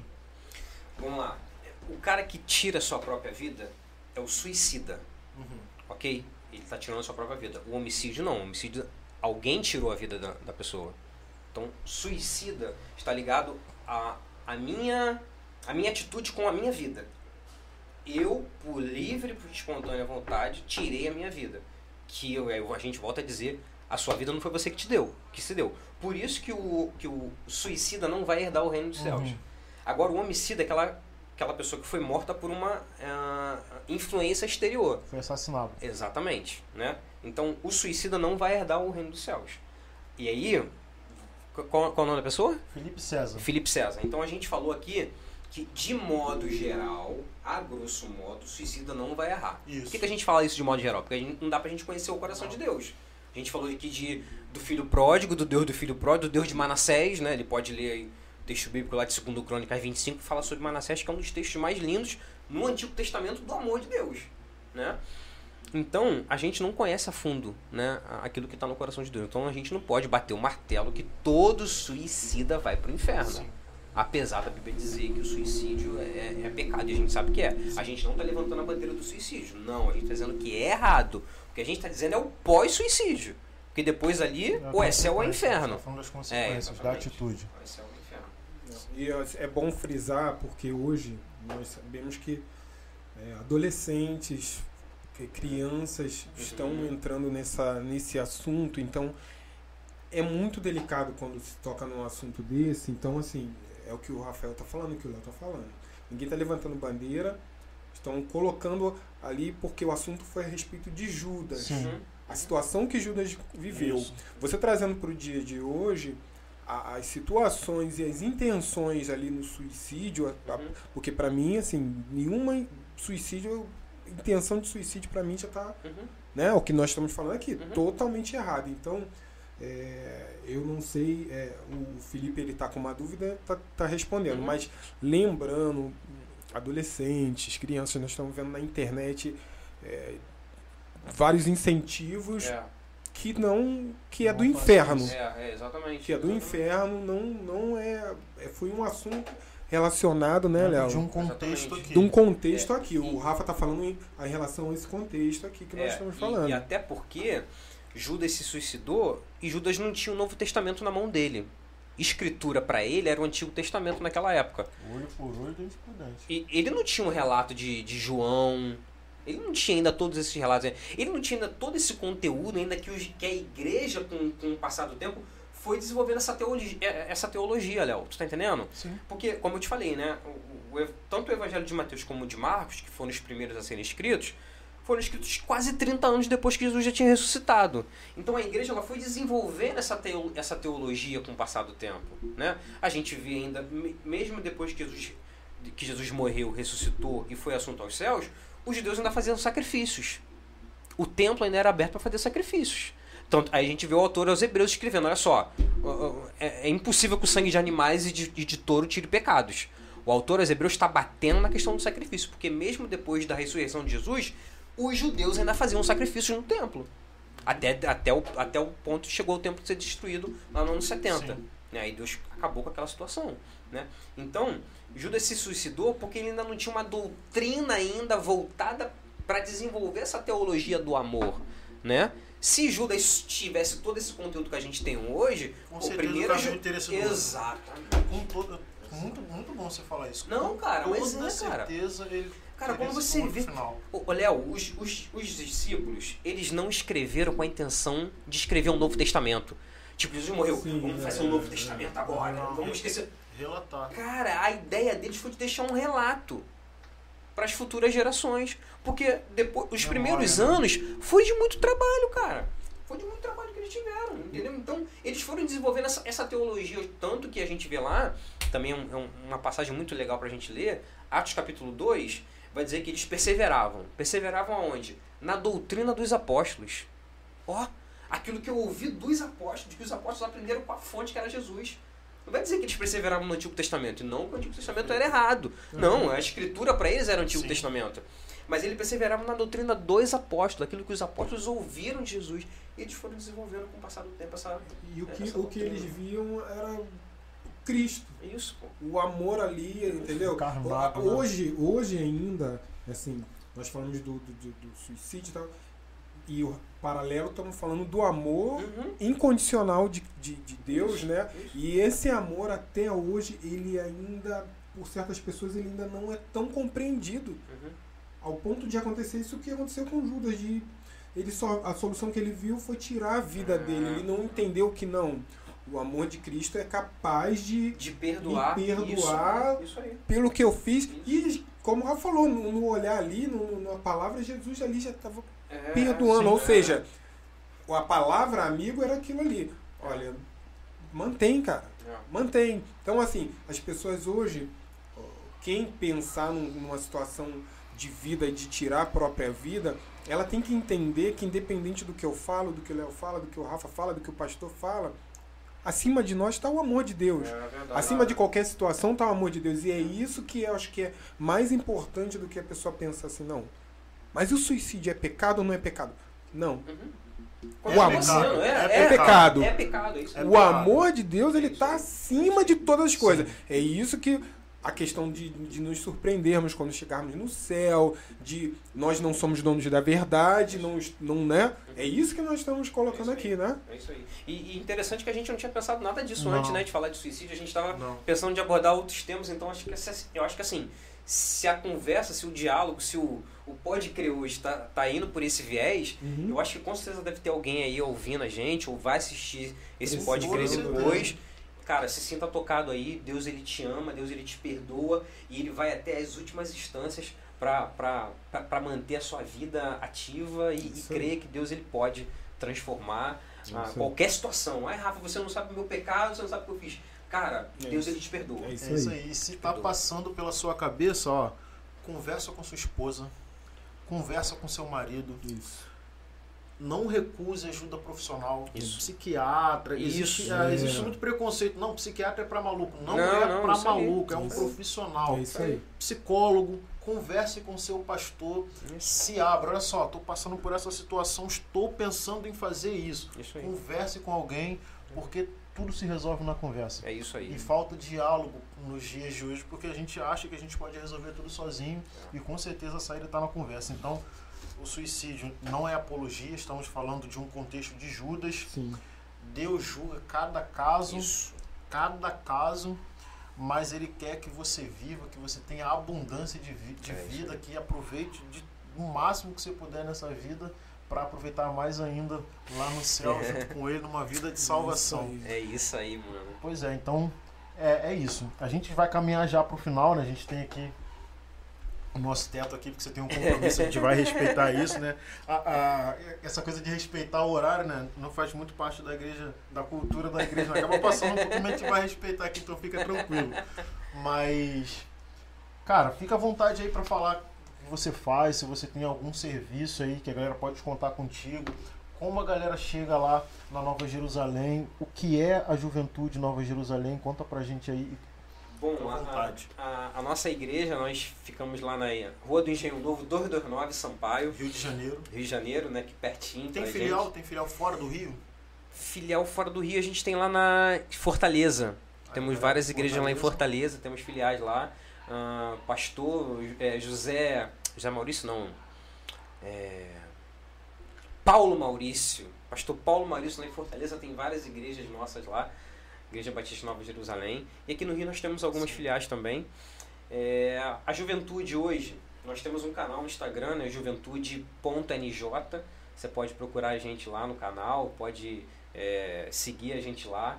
A gente todos todos os domingos nós temos a nossa os nossos cultos, né, que a gente chama de celebração jovem. Por enquanto estamos fazendo pelo Instagram ainda, né, porque a, a igreja já voltou com os cultos presenciais, mas a gente ainda está meio que cauteloso ainda, ainda limitando ainda alguns cultos de departamentos, né? Também o pastor tá tá indo de forma bem devagar, né? Meio que pisando em ovos, entendeu? De forma bem gradativa. Sabedoria, isso, sabedoria. isso, isso. Prudência. É, é. Então, estamos fazendo os cultos pelo Instagram, todos os domingos às 18 horas da noite. E todo primeiro sábado a gente também faz também a nossa consagração. Inclusive amanhã nós temos uma consagração. Então você que é crente, amanhã, 8 e meia da manhã. Amanhã, dia 5, senão É. o pessoal vai assistir o vídeo e que Eu pensei que era Você Amanhã, dia falou que cinco. era amanhã. Amanhã é dia 5 de junho de 2021. 5 de junho, porque hoje é dia 4, É. amanhã é dia 5, estaremos lá, porque é todo primeiro sábado de cada mês, a gente faz a nossa, a nossa consagração lá. Então, a Juventude de Nova Jerusalém, a gente louva, mas a gente ora também, a gente busca Deus, porque isso é ser crente, né? Jesus eh, louvava, tinha momentos de louvor dele, Jesus ia pro templo, Sim. mas Jesus também ia pro monte, né? Ele fazia os milagres dele, dava um perdidinho no monte para orar, porque ser crente é, é isso também. Ser Se crente tem mais a ver Jesus orou, a gente tem que orar, né? Não precisava, né? Deus, né? Exatamente. precisava, era Deus. Era Deus, não precisava, mas mesmo assim não ele tinha orou relacionamento com o Pai. muito. Muito. Mas aí, cara, como é que é a sua juventude, especificamente, a sua juventude? A minha juventude, É, como como, assim? é, como é que essa galera é, a né? galera lá, ah, cara, uma galera boa, uma galera, pô, uma galera de Deus, tem, se tiver alguém vendo a gente aí, A gente tem uma galera muito, muito envolvida lá com as coisas de Deus, né? É, é claro que eu senti do ano passado para cá um esfriamento de muita gente, na juventude também, né? Muita gente né, deixou de frequentar e aí Pandemia, tem vários fatores. Pandemia. É, é, da pandemia pra cá. Tem a questão do, do culto online ser um culto frio. Sim. Mas, cara, a gente tem que fazer. É, Tem que é, fazer. é, é, é, é o único O formato. de contato Isso aí. tem. Então a gente entendeu que muita gente esfriou, mas tem uma galera muito. tem uma sede de Deus lá junto com a gente, que tá buscando o Senhor e que a gente espera que é, é, essas pessoas, assim como, como um dia eu, eu cresci, como um dia eu me desenvolvi, a gente espera que essas pessoas cresçam também. A gente tem visto esse crescimento. Isso aí. Então, se você muitos tá aqui no Rio de Janeiro, na Zona Norte, ali próximo ali de Sampaio, ali é o que? Meia? Ele é Sampaio, perto do Meia, Então, né? Entre que Meia tá e nessa- Riachuelo. Beirando a estação. Isso. É, você que tá tem nessa essa- região aí, vai lá fazer uma visita. Tem uma juventude boa lá te esperando para te abraçar e caminhar contigo. É isso Rafael, muito obrigado, aí. Pô, cara. mano, prazer, cara. Muito prazer estar obrigado. aqui, A prazer gente te é conhecer. muito grato por você estar aqui. É, a ideia aqui é essa mesmo, bater um papo, de repente tirar dúvidas que possam surgir, como foram O algumas Felipe. aqui. O Felipe, da Amanda e tal. Mas, cara, é isso. Espero que você tenha gostado desse bate-papo. As portas aqui vão estar sempre abertas para você retornar. Valeu, A gente mano. espera estar num espaço maior e melhor para receber a juventude aqui. Fazer ó, tem uma um Pix aí, ó, ó. Tem um Pix aí, ó, galera. lembrou, hein? Investe aí no Juventude. Pix aí, ó, pro Léo vai melhorar aqui o. O, o, Léo e o Rogério. estúdio, né? Léo Rogério. Os caras melhorarem aqui, porque o espaço tá, tá muito bom aí. Quero dar os parabéns aí pela, pela estrutura. Eu já tô seguindo o canal lá. Antes de vir aqui, eu já tava isso seguindo aí, já. Inclusive, tava você que está assistindo aí, ó, certifica de que você deixou um like. A gente sempre vai falar isso. É o like a ferramenta mais importante para que o YouTube recomende esse, esse podcast para outras pessoas. Então, dá um like aí e, claro, se inscreve no canal. Aqui na descrição desse vídeo, né, dessa live, você tem algumas informações, que é o meu Instagram, o Instagram do Rogério. Eu vou editar para colocar. Você não, você não usa rede Eu social, tenho, né? eu tenho Instagram, mas eu uso muito pouco, cara. Mas bota o Instagram lá Tá, pra galera. Quem, editar, quem quiser o contato, aí, bota o meu aí. lá. Você vai lá, tira a dúvida, alguma coisa que passou batido aqui que você não entendeu. Isso, a Procura diretamente lá, a Isso aí. juventude também. Então você rola aí, rola aí, aperta aí mostrar mais. Se inscreve no nosso canal mais uma vez, segue nosso, nosso perfil no podcast, nosso perfil também individual. Pessoal. Se você quiser ser um apoiador do nosso podcast, é possível, não somente fazendo Pix como você está vendo aí na tela, mas se você quer usar o nosso espaço aqui para divulgar o seu trabalho, você também pode fazer isso, né? Vou botar aqui no- no- na descrição, porque não coloquei é, o nosso e-mail para você entrar em contato com a gente e aí você pode ser um parceiro nosso também. Então, Boa. faça isso, faça um Pix, seja apoiador do nosso podcast e até o nosso próximo episódio. Boa. Tamo junto. Show de bola. E aí, Rogério, fechou? Fechou, vamos só agradecer aqui algumas pessoas Isso, aqui, ó. que tá boa. aqui, ó. Ao Wesley da Silva, a Flávia. Flávia é minha professora da escolinha, cara. A Flávia Trindade. Foi minha professora na escolinha. Tá aqui o André Lopes, o Lemuel, o Fábio Jesus, ah, o Jefinho, Jefinho, pô, Jefinho. saudade, Jefinho. Rodrigo Jefinho, Jefinho, teclado? Jefinho É. teclado, aí, pô, ó. Jefinho parceiro. Conhece Jefinho? Claro! Pô, Jefinho Rodrigo parceiro, Menezes, Rodriguinho. Rodrigo Menezes, Douglas Moreira, Batera. Maneiro. Cara, tinha uma galera aqui, minha esposa Amanda. Deixa eu ver aqui.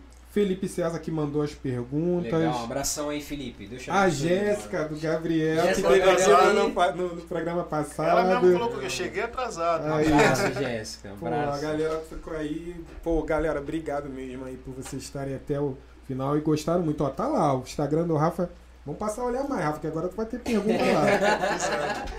Passar a olhar mais. Rafael ponto oficial. Aí, ó, Rafael.oficial lá no Não, Instagram. lá, eu vou Acho é colocar aqui na descrição. É, procura Aí, lá no, no, no- tanto Pode no pode, já esqueci. Vai lá no Pode Crer lá que vai estar lá, vai estar lá. Pois é, galera, espero que vocês tenham gostado aí. É, segue lá no nosso Instagram, porque é lá que a gente coloca a nossa agenda né, de Boa, podcasts. Então aí. você vai ficar ciente e vai saber quando a gente vai estar no ar. Então não deixa de seguir a gente lá, é super importante. Mais uma vez, deixa seu like, se inscreve aqui no canal. Que Deus te abençoe. Um forte abraço, tamo junto.